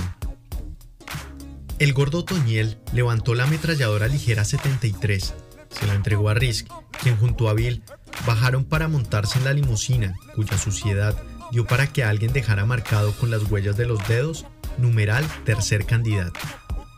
¡Hey, tú! Desaparezcan los cadáveres. Si llegas a ver a Febrilo Campos, dile que desaparezcan los cadáveres. Él sabrá lo que tiene que hacer, le dijo Risk a un miembro de Ku Klux Klan. A sus órdenes, exclamó uno más de Ku Klux Klan. Risk, Otoñel, rápido, muévanse, montense que yo manejaré, dijo Bill, enclaustrado en la limusina. ¿Y el resto? preguntó el gordo Otoñel. Arranca, Bill. Espera, no. Mejor da reversa y salgamos por detrás, acentuó Risk. Risk, ayúdame. No me dejen aquí botada, afirmó Tata Jr. golpeando con sus manos los vidrios del auto. ¿Quién es esa vieja? preguntó Bill.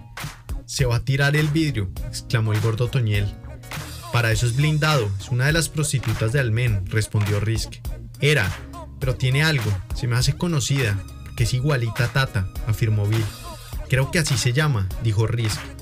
¿Cuál es tu nombre? preguntó Bill bajando el vidrio. ¿Qué haces, idiota? ¿Quieres que se nos metan las balas? preguntó el gordo Toñel. Tata Junior, ayúdame. ¿Tu mamá se llamaba Tata? preguntó Bill. Sí, ¿tú la conociste? preguntó Tata Junior. Súbete, súbete, exclamó Bill. Bill Print, ¿qué estás haciendo? ¿Qué pensarán si llevamos a una prepago dentro de mi propio carro? preguntó Risk. Sí, ya se subió Jimena. ¿Cuál es el problema? preguntó Bill. Gracias, exclamó Tata Junior.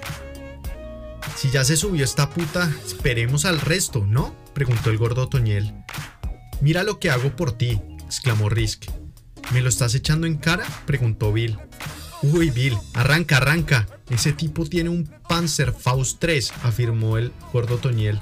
Es verdad, Almen tenía uno de esos, exclamó Tata Jr. ¿Al fin qué? ¿Reversa, para adelante, para atrás? preguntó Bill. Salgamos por detrás de este enjambre, respondió Risk, tragando saliva, pues un proyectil de lanzacohetes había rozado uno de los costados de la limusina. La fábrica de leche orgánica era un campo de guerra, que luego le tendría que pasar factura a su competencia. Crímenes de lesa humanidad, pero ¿cuál competencia si Almen y Grain estaban muertos? Pero la presencia de sus miembros activos habían dejado como legado el acribillamiento de más del 60% del ganado.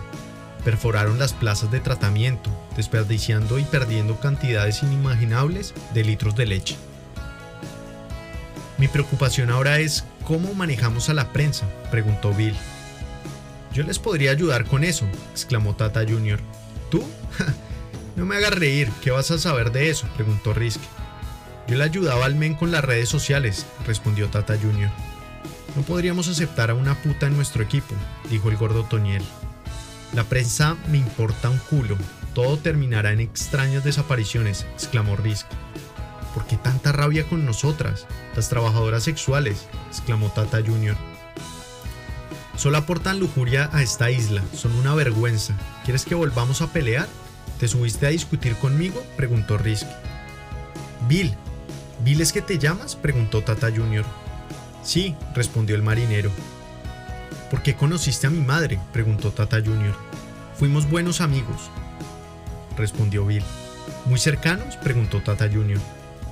Yo fui su último cliente, después la mataron por cuestiones que hasta hoy en día desconozco, respondió Bill. Fueron las organizaciones papeleristas. ¿Quién más pudo haber sido? preguntó Tata Jr. Ella era distinta a todas, única en su especie, exclamó Bill. ¿Saben algo de Almen? preguntó Tata Jr. ¡Ja! ¿El que tenía incrustados tres tiros en la frente? preguntó el gordo Toñel. ¿Cómo así? ¿Mataron al men? preguntó Tata Jr. con los ojos aguados. Otoñel, hombre, omitamos esos detalles, no sea cretino, canalla, exclamó Bill. Ven, ¿les dijiste que no era una buena idea subir a esta vieja? Sí, Almen está muerto, respondió Bill. No, no, no, no es cierto. ¿Dónde voy a dormir? preguntó Tata Jr. Tranquila, yo te podría dar posada por unos días, respondió Bill. ¿En serio? ¿De verdad? preguntó Tata Jr. Bill, ¿qué estás pensando? preguntó Risk. Ya, dejen de criticar, mírenlo como un acto de humanidad, respondió Bill. Gracias, gracias, dijo Tata Jr., besando la mejilla del marinero. Lo que tú digas. Esta jovencita es ahora tu responsabilidad, pero cambiando de tema, esto que nos acaba de suceder, el final de la guerra de la lactosa fue lo mejor que nos pudo haber pasado. Tendremos la lástima del pueblo y la desatención de los medios internacionales, afirmó Risk. ¿Muertos por montones? ¿Perdidas millonarias? ¿Ganado herido? ¿Qué de bueno tiene eso? Todos los postres que hubiera podido comer mientras la leche se desbordaba debajo de nuestros zapatos, dijo el gordo Toñel. Ahora no te vayas a lamer la suela, de pronto aparece Cabo, ¿cierto Bill? preguntó irónicamente Risk. No hay chistoso. Todo apunta a que esto es obra y gracia de un tercer candidato, el chantajista, ninguno lo sabe, pero tantos ataques nos tendrán que favorecer en las encuestas, afirmó Bill. ¿Tú crees? preguntó el gordo Toñel. No soy estadista, pero ciertos sectores mayoristas y minoristas nos podrían estar dando su voto de confianza, dijo Bill. Bien, me gusta tu optimismo, afirmó Risk. Shh, no hagan ruido. Pondré a Febrilo Campos en la línea, dijo Bill. Espera, dame unos segundos, exclamó Risk. ¿Qué pasó ahora? preguntó Bill. Déjame pensar qué le decimos a Febril, respondió Risk. Dile la verdad, nos tuvimos que ir no por cobardes, sino por tu seguridad. La cosa se estaba poniendo fea. Vimos la oportunidad de la limusina y ya, afirmó el gordo Toñel. Afortunadamente me los crucé, si no a lo mejor también hubiera terminado como Almen, dijo Tata Jr. Márcale, afirmó Risk. Ahora, si hacen silencio, dijo Risk, mientras ponía en altavoz a Febrilo Campos. Bill, Bill, Bill, por fin alguien contesta mis llamadas. Estoy en la planta baja de la fábrica. ¿Sabes algo de Risk? ¿Dónde están? ¿Dónde nos encontramos? ¿Estás bien? Preguntó fatigado Febrilo Campos, esquivando el fuego cruzado. Febril, gracias por preguntar. Todos estamos bien, respondió Risk. Estaba muy preocupado por ti, por ustedes, exclamó Febrilo Campos. Lo siento, todo pasó muy rápido. Nosotros ya no estamos en la fábrica. Tuvimos que salir porque nos hicieron una emboscada y la única manera de salvarnos fue montarnos en la limusina, afirmó Risk. Habla Otoniel, febril, te buscamos pero no te encontramos, tuvimos que salir de allí. No se preocupen por mí, yo me sé cuidar solo, no se sientan mal por haberse ido sin mí. Las circunstancias, las malditas circunstancias, Risk, uno más de Ku Klux me entregó tu razón, dijo Febrilo Campos. Bien, entonces en conjunto ya saben lo que tienen que hacer, tendremos carne para rato. exclamó Risk. Aún desconocemos quiénes detonaron todo este alboroto. Almendras, ollas, no sé. Pero lo que es aún más extraño son los cadáveres de Chimiu. Además, en sus cinturones dice hashtag tercer candidato, dijo Febrilo Campos. Eso también lo escribieron en la limusina. No tengan piedad de nadie. Sal de ahí, apenas puedas, exclamó Risk. Róbate un queso, dijo Bill bromeando y entrometiéndose en la conversación. Ja, no sé si salga de esta, respondió Febril. ¿Sabes algo de Camila Du preguntó Risk. ¿Está contigo? preguntó el gordo Toñel. No, pero espero encontrarla viva, respondió Febril. Si llegara la policía, los bomberos o el ejército, les dan vía libre, después de haber recogido todo el reguero. ¿Entendido? preguntó Risk. Positivo, respondió Febril. Manténnos informados, exclamó Risk. No será fácil, pero lo intentaré, dijo Febrilo Campos terminando la conversación telefónica. Pobre hombre, exclamó el gordo Toñel. ¿Pobre hombre? ¿Ponerle el pecho a las balas? Tienen un guerrero, hace bien su trabajo, dijo Tata Junior. Y lo disfruta, afirmó Risk. Bueno, creería que ya estamos más seguros. ¿A dónde vamos? preguntó Bill.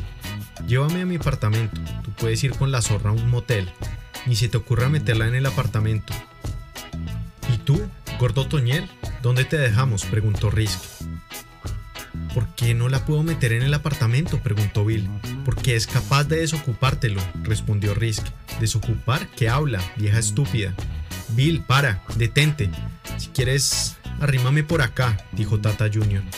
Ahora que perdiste al men, ¿a quién te piensas recostarte? ¿A Bill? preguntó Risk. Yo me bajo en la avenida principal de Corriente Filet Miñón, afirmó el gordo Toñel.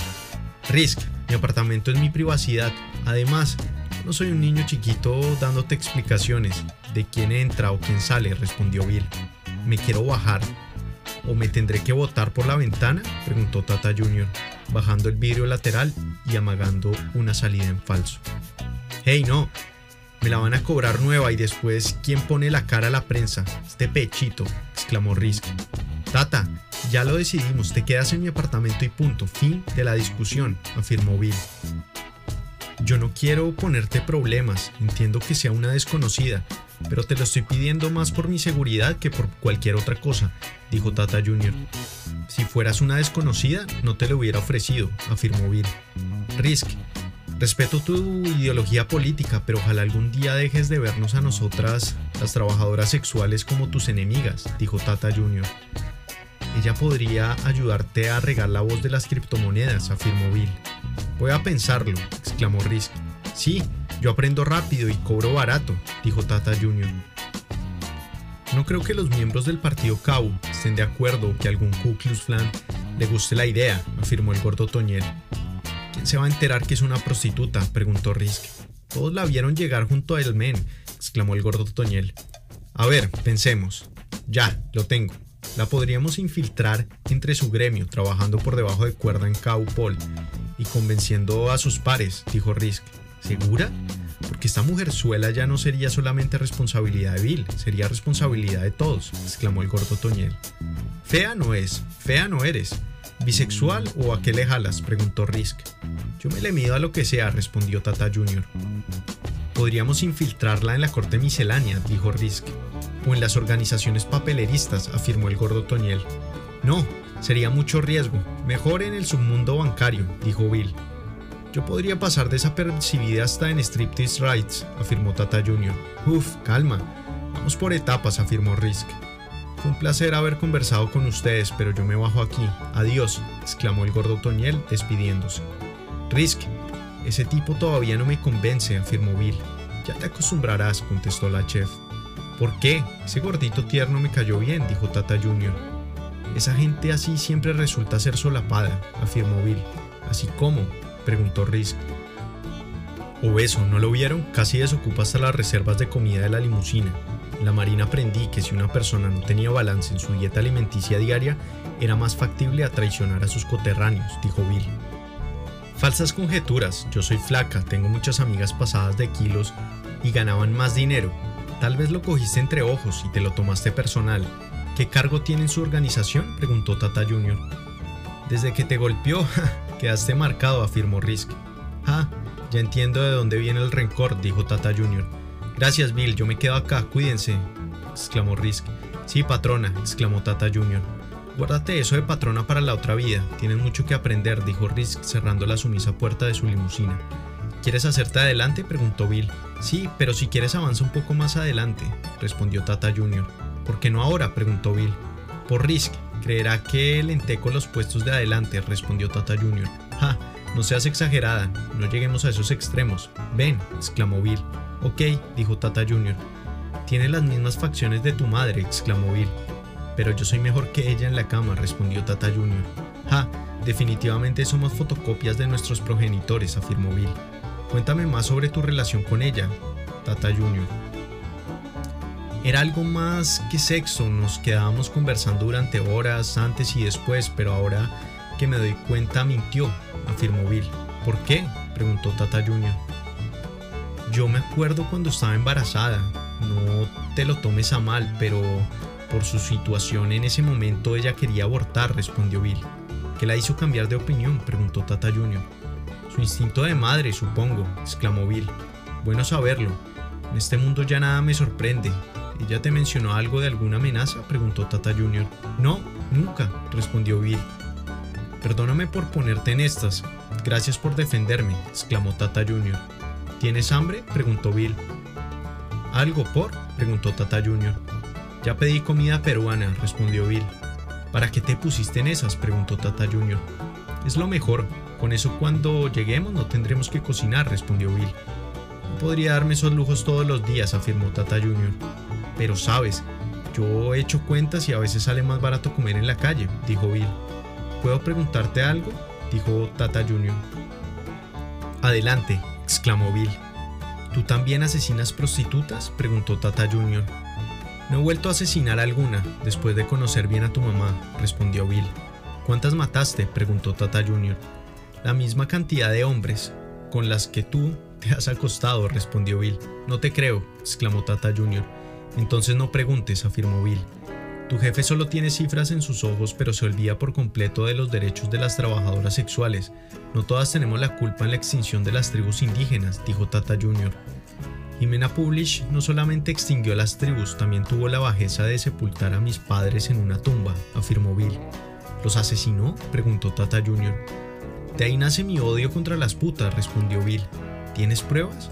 ¿Por qué no la demandas? Este es el momento perfecto, exclamó Tata Jr.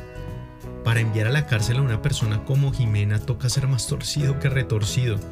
No perderemos el tiempo buscando instancias judicialmente corruptas, le daremos su propia medicina, afirmó Bill. ¿Cómo? preguntó Tata Jr. Recuperando la soberanía de la isla, respondió Bill.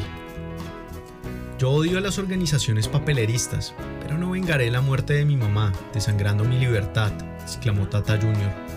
No te mientas, estoy seguro que si lo harías, con el equipo adecuado cualquiera lo haría, afirmó Bill. Yo no guardo rencor, lo exteriorizo durante el sexo, exclamó Tata Jr. No te entiendo, ¿tienes relaciones sexuales para aliviar el dolor? preguntó Bill. Es mi fuente de dinero para sobrevivir a la persecución del Ku Klux Klan, respondió Tata Jr. Mientras estés conmigo nada de eso debería preocuparte, afirmó Bill. ¿Y después, cuando esté sin ti? preguntó Tata Jr. Risk dijo que te daría un trabajo. No te puedes quejar, respondió Bill. Ver para meter, afirmó Tata Jr.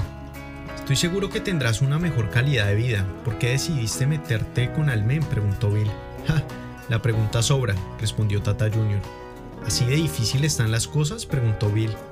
Si lo dices por el físico, yo no soy superficial. Otoñiel me parece más lindo que tú. No me importaba compartir a Almen. ¿Nunca has estado en un triángulo amoroso? preguntó Tata Jr. No, respondió Bill. La paga era buena, siempre me recogían en tremendas burbujas y Almen era muy detallista. Desde vernos me enviaba un vestido nuevo y yo feliz me lo estrenaba, pero solo me llamaba para eventos como si yo fuera un carro de exhibición, dijo Tata Jr. ¿Alguna vez la escuchaste hablar mal de Risk? preguntó Bill. Ojalá no nos esté escuchando el cielo, pues de lo que me acuerdo casi siempre hablaban de política y negocios. Cuando estaba con Grain y gente de los bancos se referían a Risk como una amenaza socialista, respondió Tata Jr. ¿Estás de acuerdo? preguntó Bill. ¿Con qué? preguntó Tata Jr. Que Risk sea una amenaza socialista, preguntó Bill. Puede tener ideas socialistas, pero en la práctica vive como una burguesa. Ya uno como yo se acostumbra al olor a carne y a pasar hambre. Sí, ella es una amenaza para las trabajadoras sexuales. Nos exterminan como si fuéramos una plaga, exclamó Tata Jr. Llegamos a mi apartamento. Tú no debes tener problemas físicos. Con una vida sexual activa, subir escalones es una pendejada, afirmó Bill. La trabajadora sexual almorzó ceviche y el marinero se atrajo por el lomo saltado. Después bebieron algunas cervezas, el clima y celebraron el encuentro, que no duró mucho, pues el cansancio los separó a cada uno ocupando habitaciones distintas.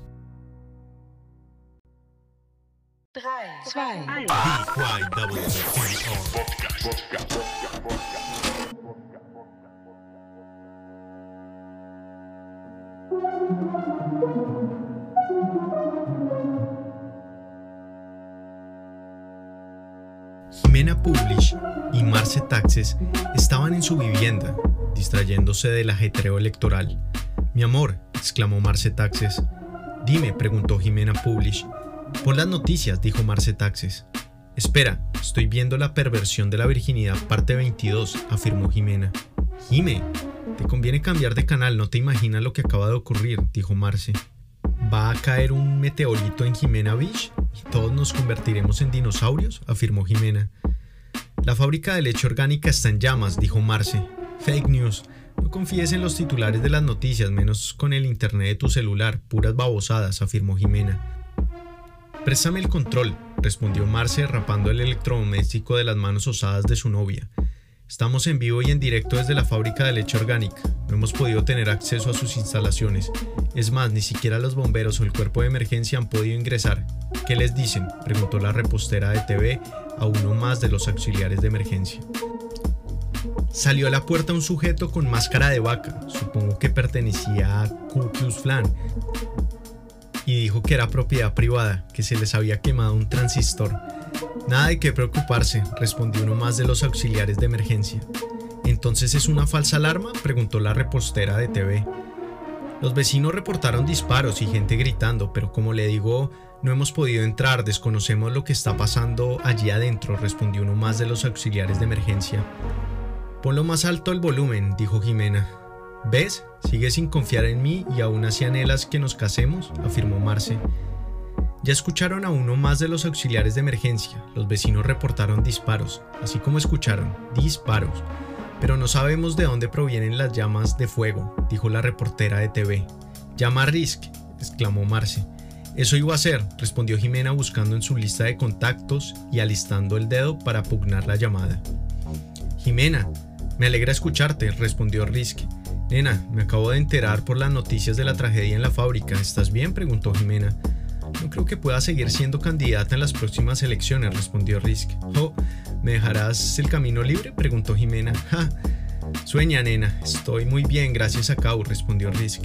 ¿Es verdad lo que dicen en la TV? ¿Llamas, incendios, disparos? preguntó Jimena. Tú conoces más ese medio que yo. Allí no solamente te engordan la cara, sino que también con una prensa te aplanan la reputación, afirmó Risk. Entonces, ¿por qué tanto alarde? ¿Qué ocurrió? preguntó Jimena. Te lo responderé en cinco palabras. La guerra de la lactosa, respondió Risk. Malestar general, luto isleño, exclamó Jimena.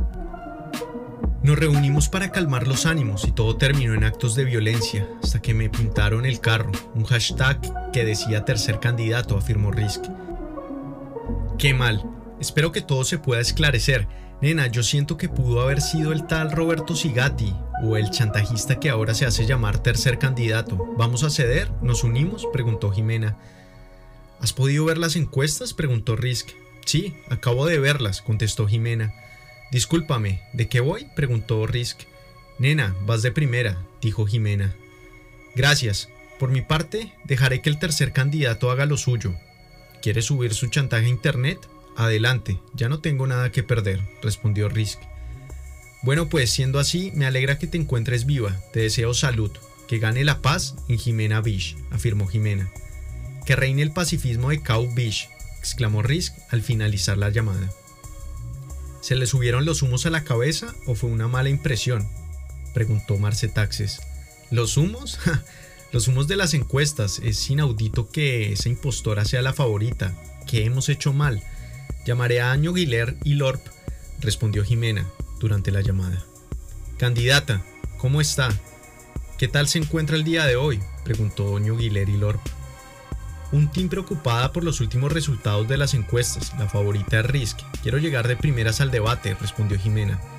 Estoy un poco ocupada, ahora precisamente iba saliendo de la Casa Blanca, ya sabes, estrechando las relaciones y moviendo fichas para evitar un ataque de los rusos, dijo Ñoguiler. ¿Ataque? preguntó Jimena. Cibernético, contestó Ñoguiler. Todo sea por el bien de la campaña, dijo Jimena. Me enteré hace un momento de lo que ocurrió en la fábrica de Risk. Desconozco su estado de salud. ¿Te has comunicado con ella? preguntó Ñoguiler. Sí, estuvimos hablando previo a esta llamada, afirmó Jimena. ¿Y cómo está? ¿Qué pasó? Dame las buenas noticias que nos dejó el camino libre, exclamó Ñoguiler. No, no para nuestro descontento. Está vivita y coleando. Además me ratificó que no hará coalición con nosotras y tampoco se opondrá al sabotaje del tercer candidato, dijo Jimena. Mala decisión para ella, exclamó Ñoguiler asesora, consejera, amiga del alma. Seré directa contigo, ¿tendremos que jugar igual de sucio que Risk? preguntó Jimena. En mi experiencia te puedo decir tres contrastes. Uno, no te fíes de las encuestas. Dos, sobregira tus ideas. Y tres, confía en mi trabajo. Hoy la chef podrá estar liderando una encuesta cuya muestra es leche negra descremada. Pero nuestra estrategia va por buen camino. Vas a brillar en el debate. Así que por ahora no es necesario jugar sucio, respondió Ñoguiler. Tus palabras me dan unas pautas de tranquilidad, lo tendré muy en cuenta. Gracias y adiós, dijo Jimena colgando la llamada. ¿Qué te dijo la asesora? preguntó Marce Taxes. ¿No prestaste atención? Tuve abierto el altavoz en todo momento, respondió Jimena. Estaba ocupada haciendo oficio, afirmó Marce. ¿Ocupada? ¿Lavando tres platos? dijo Jimena. Los platos que dejaste sin lavar. Pero no discutiré contigo, me iré a sacar el perro, ¿vas? preguntó Marce. No te pongas brava. Vamos, buena idea. Excelente clima, respondió Jimena. No estoy brava, estoy disgustada, exclamó Marce. La consejera me dijo que andaba por los pasillos de la Casa Blanca. Ya la escuché creíble. Pero tanta tranquilidad mm, no me da buena espina. Tú conoces mis códigos éticos. Ella se opuso a jugar sucio solo de ser necesario, dijo Jimena poniendo una escafandra roja con verde a su perro Toy.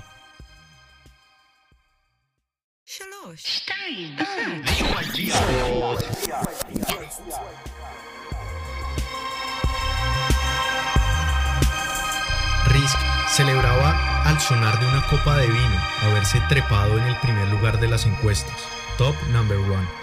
La empresaria disfrutaba ver por televisión a su fábrica ardiendo en llamas, sepultando la competencia y pasando a un nuevo capítulo sin la guerra de la lactosa. Pero lo que en realidad está en su punto de ebullición era el cólera del tercer candidato, ignorado, rechazado, al no poder enganchar a ninguna de las dos candidatas en sus estúpidos chantajes, las incoherencias de la vida. Ni la comunista ni la zorra, doble traición, doble negación, decía Buffalo Baywind, tercer candidato y billonario de raíces chinas, practicando la danza del forastero, mantener el equilibrio en la cinta, desde Xinyu.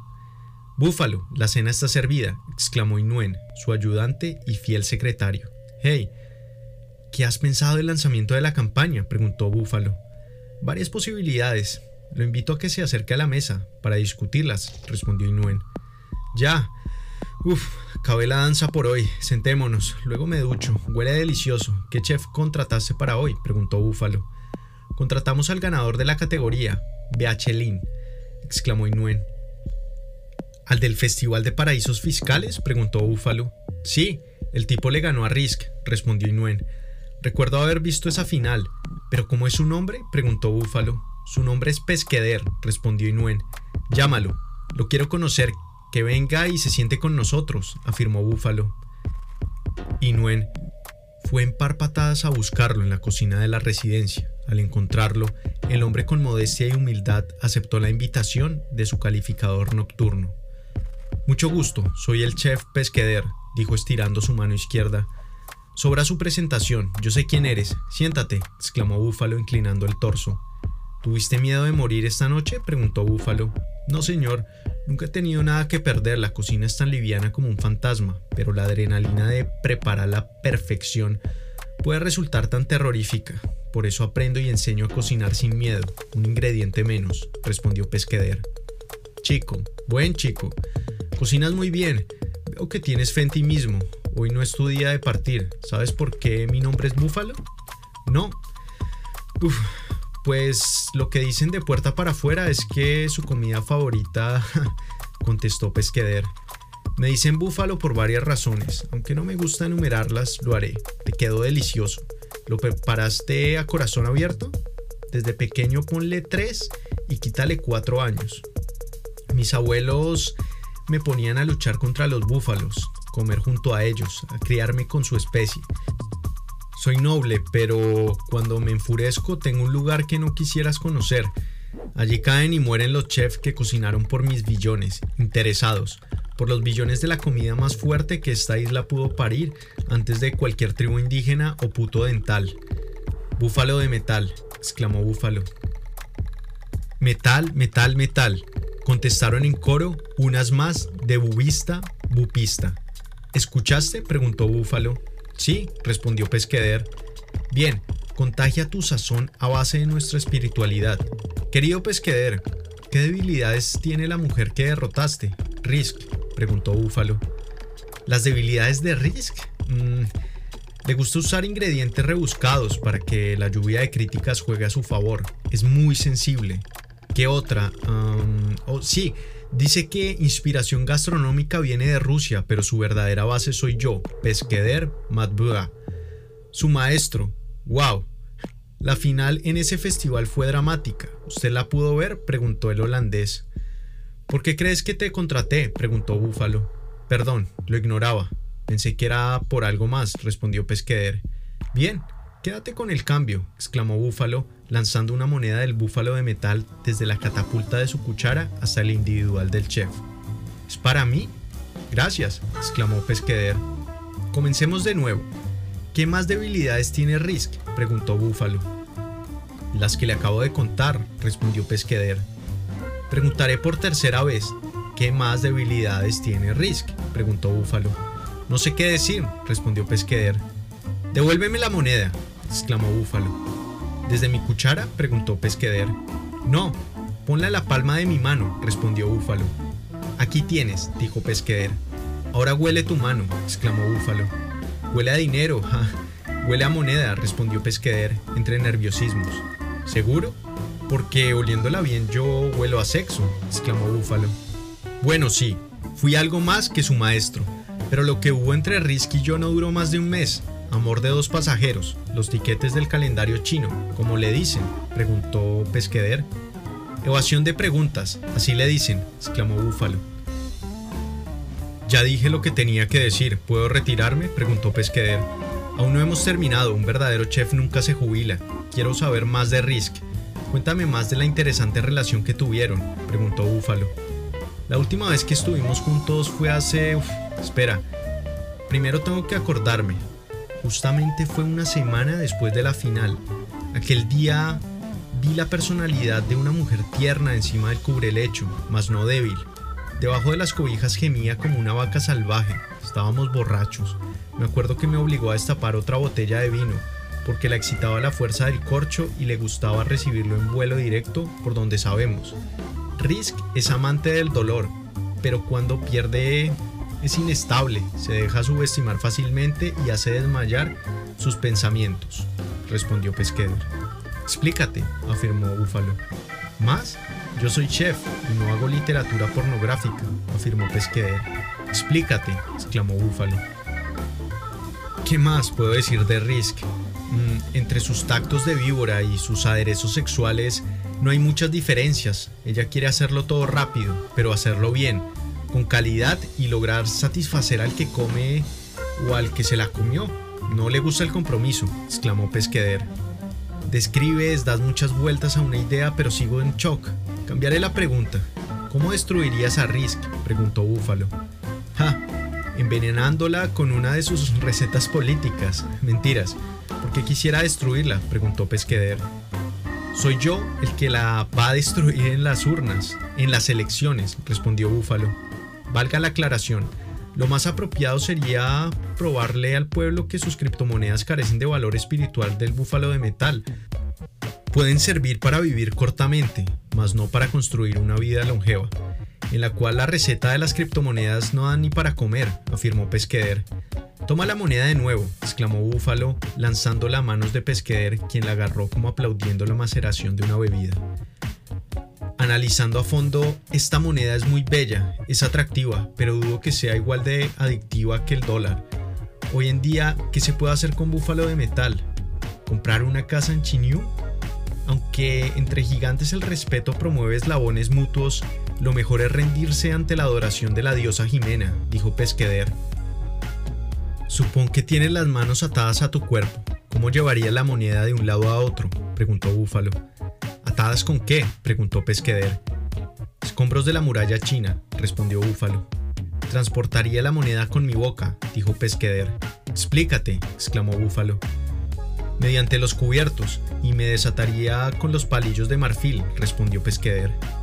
Risk, ¿alguna vez te habló del asesino de recibos? preguntó Búfalo. Sí.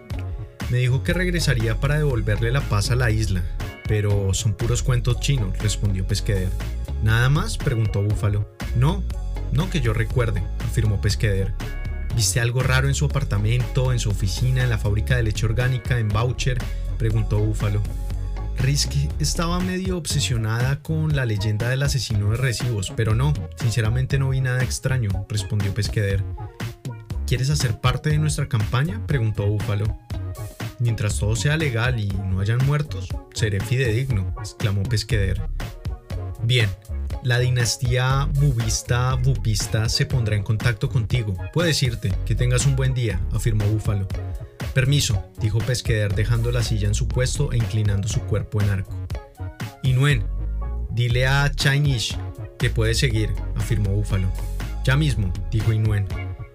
Hola, ¿interrumpo? preguntó Shinish, antiguo escolta de Jimena Publish, inclinando su torso.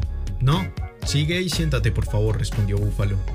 Espero no me haya citado para fusilarme a Fubayeta, dijo Shane con la voz entrecortada. No, porque todos creen que soy un sanguinario y caer de una moneda duele. Pero hoy te mandé a llamar porque quiero que hables de los secretos que esconde Jimena Publish, preguntó Búfalo.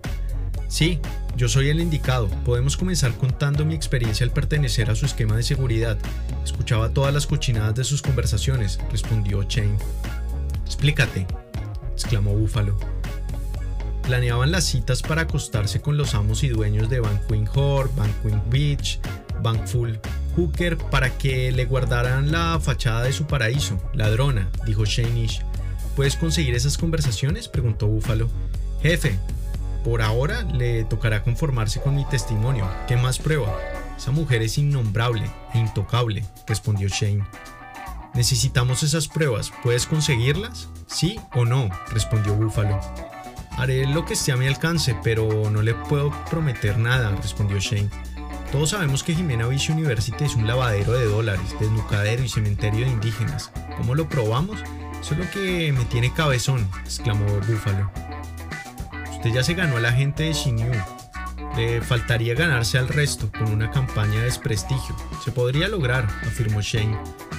Las putas son educadas para que el sistema trabaje solo y después sean empleadas públicas o privadas. Yo he pensado. Uno, adherirnos a la campaña de RISC y fumigar a las trabajadoras sexuales.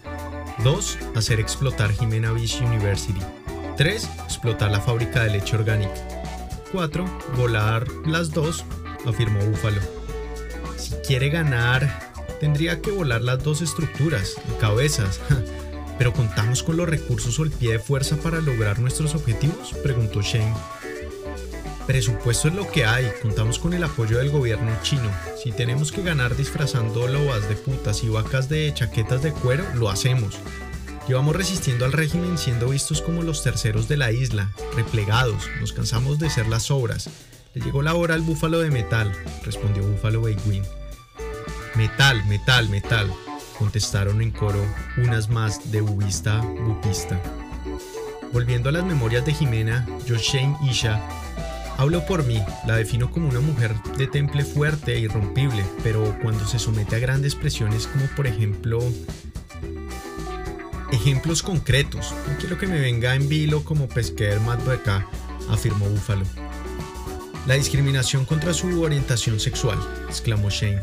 ¿Lo de ser lesbiana? No, ¿en serio le afecta? No creo, afirmó Búfalo. Sí, hay algo en su interior que la fatiga, haciéndola perder la respiración, actuar diferente y accionar lenta, dijo Shane. Eso no puede ser cierto. Entonces, ¿cómo explica que salga ante el público besando a Marce Taxes? preguntó Búfalo. Pura estrategia de marketing. Ay, somos modernas, somos feministas. Si se besan en la Casa Blanca, si se besan en el Kremlin, besémonos primera dama y segunda dama. Y al final son dos areperas que se robaron nuestra identidad y arruinaron nuestro sistema financiero, respondió Shane. Pero les funcionó, afirmó Búfalo. Ella me confesó que uno de sus mayores miedos era saber que una bruja de meriendas le vaticinó la fecha y hora de su muerte, dijo Shane. ¿La sabes? preguntó Búfalo. No, pero la puedo conseguir, respondió Shane. ¿La vas a conseguir igual que las conversaciones bancarias? preguntó Búfalo. Eh, pues, eh, exclamó Shane. ¿Te corché? ¿Trabajarías conmigo en contra de sus propuestas y forma de gobierno? asentó Búfalo. Me gustaría revisar bien ambos proyectos para catalizar una decisión, susurró Chain. Entiendo, ¿cuál es el arma favorita de Jimena? preguntó Búfalo. Ella decía favorite weapon. Destruir los ideales de una persona es comprensible, pero utilizar un arma para demoler los ideales de una población es la autodestrucción de la regla. ¿Cuál es mi arma favorita? Dijo Shane. Escolta, tu perfil compagina con el mío, ¿sabes? La brisa es una nacionalidad sangrienta que me llena de orgullo. Pero esa sangre circula y se mueve debido a las hermosas olas de Jimena Beach. Yo amo este lugar. ¿Tú amas este lugar? preguntó Búfalo. Me ofende la pregunta. Sí, amo a Jimena Beach, respondió Shane. Pero si decides trabajar conmigo deberás adorar al búfalo de metal. ¿Estás dispuesto a eso? preguntó Búfalo. Sí, exclamó Shane. Yo me levanto respirando el anhelado aire azucarado Publish, pero los órganos de las pecadoras se terminan contaminando de degradación en generación, ahogando la prostitución. Flotaría el rescate de nuestros pescadores, limpiando las burbujas de la monetización, a través del canotaje en manada, playeras adorando al búfalo de metal. Al conocer la profundidad de mis rivales puedo viajar en las virtuosas hendiduras de la opacidad del capital ¿Una mujer en la presidencia? No, los únicos que podemos llegar allí somos nosotros los hombres. Ese es nuestro pedestal y de ahí no nos baja nadie. La chef con su abanico a fuego lento y la trabajadora sexual arrodillada comiendo las obras del almuerzo. Su diminuto cerebro solo les da para hacer los logos de las campañas. Para eso contraté personal, que no es machismo personal estar soltero, es la necesidad de sufragar hijos baldíos, dijo Búfalo. No suelo repeler la salinidad de tus ideas, pero es una locura. ¿Reemplazar el dólar? Es irreemplazable. Yo ignoro las repercusiones económicas del búfalo de metal. ¿Qué beneficio le traería a Jimena Bish? preguntó Shane.